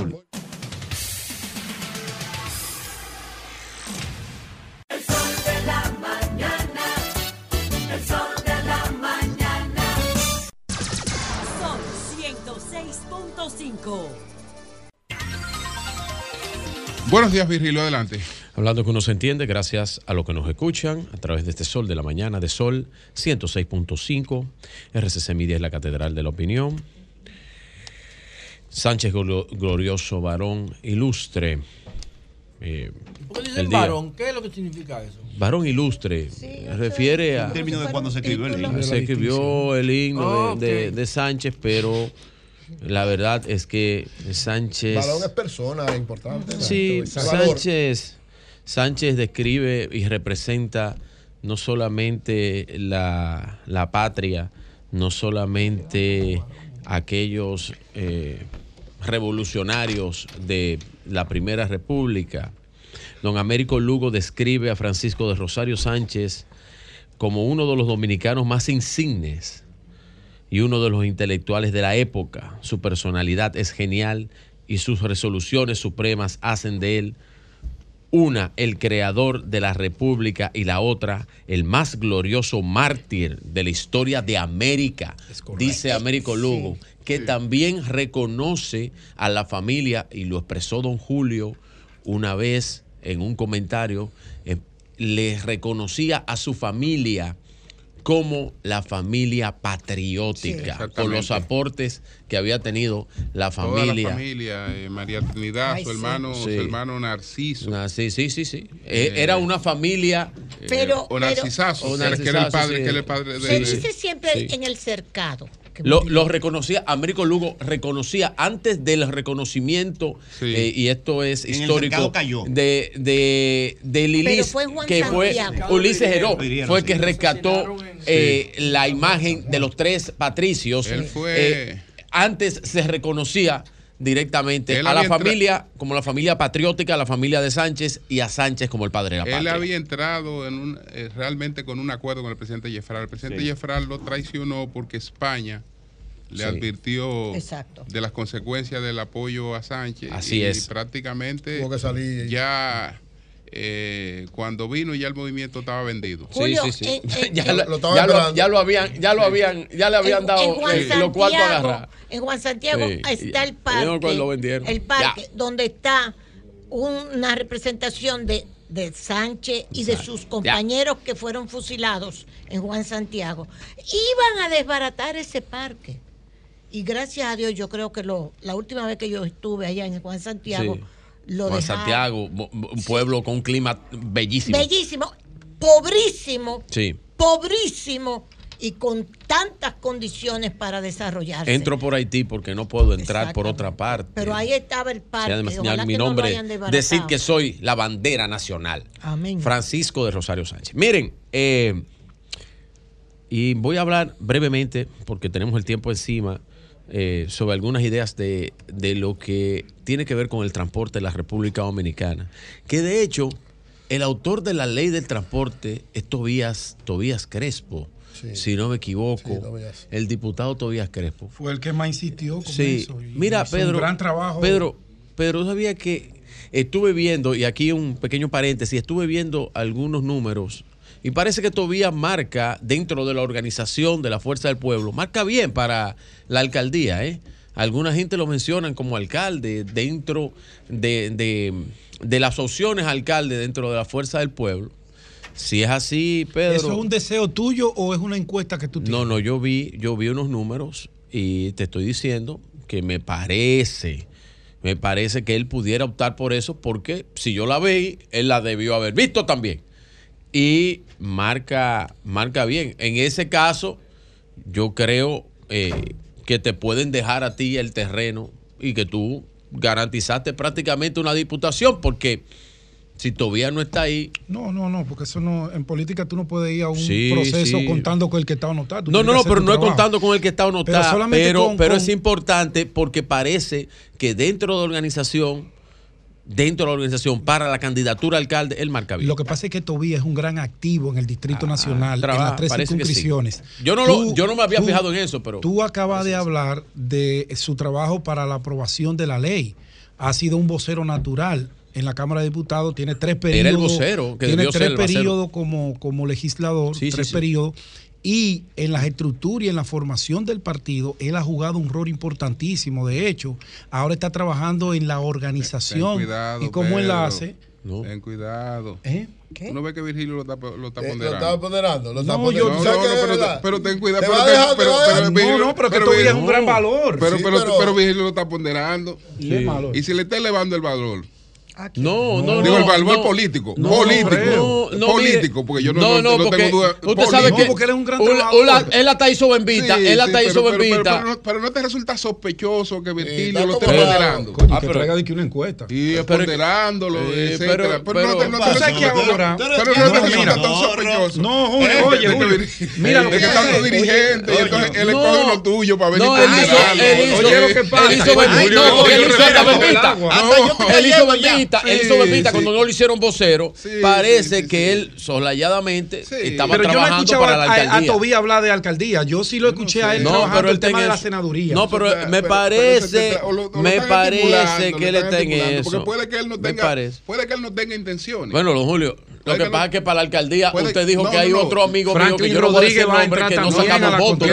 Pero para referirme a Tobía, puede ser que Tobía no no tenga intenciones de producir ningún cambio. Pero, si el, Pero tal vez le están hablando, como le, hablaron a Peñavalle, Peñavalle no tenía nunca, nunca tuvo intención de traicionar a Trujillo y de que eh, complotarse con, con, los americanos. Diablo, nunca tuvo intención de complotarse con los americanos para a, a, Trujillo. Siempre le descartó todo eso a los americanos. Pero uno de los americanos le dijo, pero doctor, deje una ventanita abierta. Y él nos respondió. Y a Trujillo le dijeron que Peñavalle había dejado una ventanita abierta. y, ahí le, fueron a cerrar la ventana. Le cerraron la ventana a Peñavalle. Apoyar a Trujillo. Uno de los americanos que le dijo, doctor, pero deja una ventanita abierta. tranquilo. Entonces él no opinó. Y él se dejó el chisme. No, pero él dejó una. Estuvimos conversando con él y dejó una ventanita abierta. Así fue que le pasó. Pero, pero parece que todavía, todavía, todavía no está interesado. Parece, parece que él no está interesado en, esa plaza. Lo que yo he hablado con Tobías es que él estaba trabajando el tema de la senaduría. De la senaduría. No, parece que, parece que donde él marca es en la alcaldía. Pero revisa eso y después tú. Bueno, ahí, habría tres entonces, porque ahí está Franklin Rodríguez que va a entrar al juego, Rafael Paz que ya está trabajando en eso.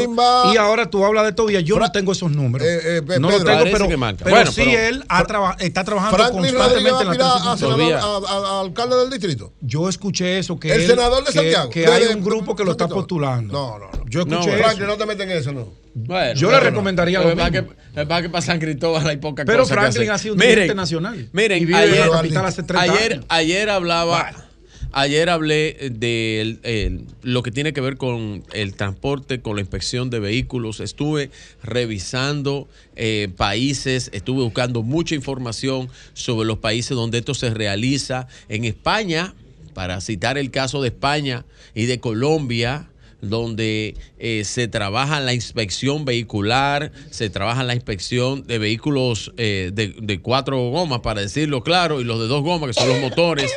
Eh, la inspección de vehículos eléctricos que llevan otra otra eh, inspección especial porque no hacen emisiones y no tienen, eh, como no tienen motor, lo que se revisa básicamente son el estado de las baterías, el estado de las gomas, el frenado del vehículo, actualizaciones también de software y otras cosas, así como también los vehículos ya eh, convencionales de motor, donde se le hacen unas eh, creo que son 12 inspecciones básicas, depende del país, que son las inspecciones básicas. Se hablaba del tema de los talleres y cómo los talleres pudieran influenciar sobre eso. De hecho, doña Consuelo y yo tuvimos un debate ayer y Pedro también, y luego yo expresé algunas ideas por Twitter sobre lo que yo entendía que pudiera ser esto de la inspección vehicular, porque es importantísimo. Hoy me tomó a mí más de lo habitual en llegar a, la cabina donde estamos, me tomó una hora de donde me muevo hacia acá, porque precisamente en uno de los túneles había un vehículo averiado. Ese vehículo averiado, estoy seguro que su dueño no lo ha inspeccionado en mucho tiempo, porque él simplemente le da para adelante, le echa gasolina y para adelante. Y si es mujer, y me disculpan mi, eh, las amigas del género femenino y las que nos escuchan, no, no, yo sé. Si es mujer, sé. ¿qué? No, si es, no, es que las mujeres no revisan hoy los no pude, hoy no pude, hoy no pude comentar. Hoy no pude comentar lo del no, pero lo pueden pelear conmigo. No revisan su vehículo. dijo que la mujer hay que cuidarla. Sí, hay que cuidarla. Tuvo problemas. El jefe de la policía de Colombia está eh, lo quieren quitar. El feminismo, esa tecnología de género, ese feminismo. Porque él, él plantea que la mujer es para cuidarla, para protegerla. Como dijo Pedro. Para amarla, como dijo Pedro. Como dijo Pedro. Como dijo Pedro. Y se fuñó. Ah, bueno, Consuelo, si él propone que sean nuestros compañeros que se encarguen de lo del carro, ¿qué? Está bien. No, pero entonces, claro, es preocuparse por ella. Yo es preocuparse por ella, estar siempre pendiente. Yo lo que hablaba, hablaba con, con los temas que se plantean para la licitación que va a ser eh, la DGAPP, la Dirección General de Alianzas Público-Privadas, para el Intran que es el organismo que dirige el tránsito en la República Dominicana, que dirige el buen amigo y compañero de cabina Hugo Veras. Y miren, eh, hablaban de los talleres eh, de mecánica. los talleres van a ser los más beneficiados del proceso de inspección de vehículos, porque una vez tú tengas una certificación tal cual la gente que utiliza, compra vehículos como Carfax, ese récord ah, tú lo vas a llevar. Cambiarte el discurso ahora con los talleres, porque no, ya, no, ya, no, es la, ya no es la cajeta, ya no es la cajeta los talleres, sino, sino ahora hacerle ver, hacerle, que ahora, hacerle ver que ahora es que ellos van a guisar eh, bien. Entonces, porque ahora cada vez que le hagan una inspección a un vehículo, el vehículo tiene que coger por un taller. Claro, tiene que coger para el taller, pero, pero es, bueno. pero es, pero es, es, lo que tratamos de decir, porque lo que no se le puede, yo vuelvo y lo repito. No, yo lo que no puedo, lo que puedo decir es que no se le puede dar, que no se le puede dar, no se le puede dar al, al, al, gato a cuidar la carne, ni al ratón a cuidar el queso. No, porque ahora, ahora va a poner el jurón. Por estarte apoyando, entonces, ¿qué es lo que tú dices? Ni yo tampoco. Estarte apoyando. Sígueme apoyó. Sígueme apoyando. No se preocupe, sígueme apoyando. tú dices, ni yo tampoco. Está bien. Pero el taller. Pero, pero el taller va a ser uno de los grandes beneficiados en el proceso de inspección vehicular si lo llegamos a implementar en la República Dominicana. Entonces, ellos van a ser los beneficiados al tú tener una reportería y una inspección por parte de entidades que van, que van a hacerte un certificado sobre lo que tú necesitas. Si tu vehículo está bien inspeccionado, pues pasará y evitaremos eso que yo vi esta mañana de yo perder unos 30 minutos porque un vehículo estaba quedado en pleno túnel y eso me provocó un entaponamiento. Es parte de lo que pudiéramos evitar con la inspección vehicular. Los talleres sería muy bien van a ser parte del proceso, van a tener más trabajo y los centros de inspección aparte serían los dados a certificar. Esto le permitiría también al que compra un vehículo, pues saber el historial de su vehículo, cuántas veces fue inspeccionado, qué problemas ha tenido, cuáles son las cosas que usted compró en ese vehículo. Ahora mismo usted compra un vehículo en la República Dominicana a ciega, como usted lo ve, y con la inspección de otro mecánico que usted ve ahí que le dice, eso está bueno, dale para allá. Es verdad. Y hasta que el vehículo, pues en República Dominicana, las gomas, las gomas no se dañan, pues nadie lo revisa. Hasta que el aire deja de funcionar, nadie lo revisa. Hasta que los frenos dejan de frenar, nadie los revisa. Entonces, esta, esta propuesta de nosotros poder tener un sistema de inspección vehicular va a ser, y yo lo sé, va a ser que el tránsito en la República Dominicana para el próximo, porque esto ya se viniera eh, implementando en el 2025 para los próximos años sea diferente, una solución real y con menos problemas. Buenos días, adelante, buenos días. Buena. Adelante. Sí, ¿cómo está el equipo? Bien, bien. Ingeniera. Óyeme, primero antes que nada, como ayer ayer vi Julio Martínez Pozo que se quejó un oyente, que tú absolutamente nada no dijiste de lo de Leonel. Óyeme, le hizo triste el discurso indén del presidente. Óyeme, óyeme, óyeme. Pero me quiero referir a lo que dice Virgilio. Pero Virgilio. en Twitter. óyeme, aquí se hizo negocio, como dice la luz, con, simplemente la, revista, a, eh, buscar un papelito. Imagínate tú el negocio ¿Qué harían si pudieran ser así? ¿Qué Saludos tú opinas, ingeniera? Ingeniera, no te vayas. No te vayas. Y buenos días, adelante. De los 4000 views del discurso de Leonel en Twitter. Buenos días. Buen día, Pedro. Ah, pues sí. Te quedaste corto con lo del SEA. No dijiste de las prestaciones laborales, que es lo más importante. Nos estamos muriendo fuera sin trabajo y sin nada. Ok, ok. Reiterado está. Buenos días. Buenos días, adelante. Buenos días, Julio. Adelante. Josecito de los Praditos. Sí. Julio, yo quiero llevar a la conciencia de, de, yo, nosotros mismos. Cuando nosotros pertenecemos a un partido que está en el poder y pierde, no podemos estar minimizando de que, que está la cosa mala, que está esto, que pasando, estamos pasando hambre. Tú tienes que pasar hambre si tú no guardaste nada cuando estuviste en tu gobierno en el poder. Pues igual, espera entonces que tu partido vuelva y llegue al poder, pero deja que el que está haga su trabajo consensuadamente. Pasen buenos días. No, pero está, está, haciendo su trabajo porque es que Frank es que parece el candidato. Bien, bien, bien, bien. Eso no tiene mucho problema. Buenos días. Buenos días.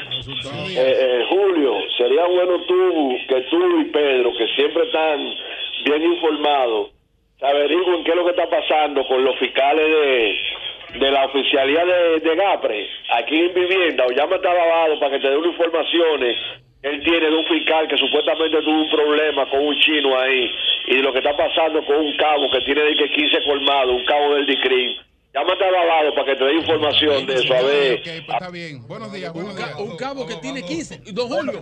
un cabo que tiene 15 colmados. Buenos días. con dos esposas de un tribunal ahí. Buenos días. Pero está bien un cabo. Buenos días. Yo no, no entiendo por qué tiene que salir publicado que el aumento es de un 19%. Si hay que esperar un año para esperar para el aumento del 4, diga que el 15 para que uno no tenga problemas con los empleados ahora cuando tú le pongas un aumento solo de un 15, no, que un 19. O sea, eso es una cosa que, que no debería promocionarse de esa forma. Es bueno, está mal. Es bueno. Bueno.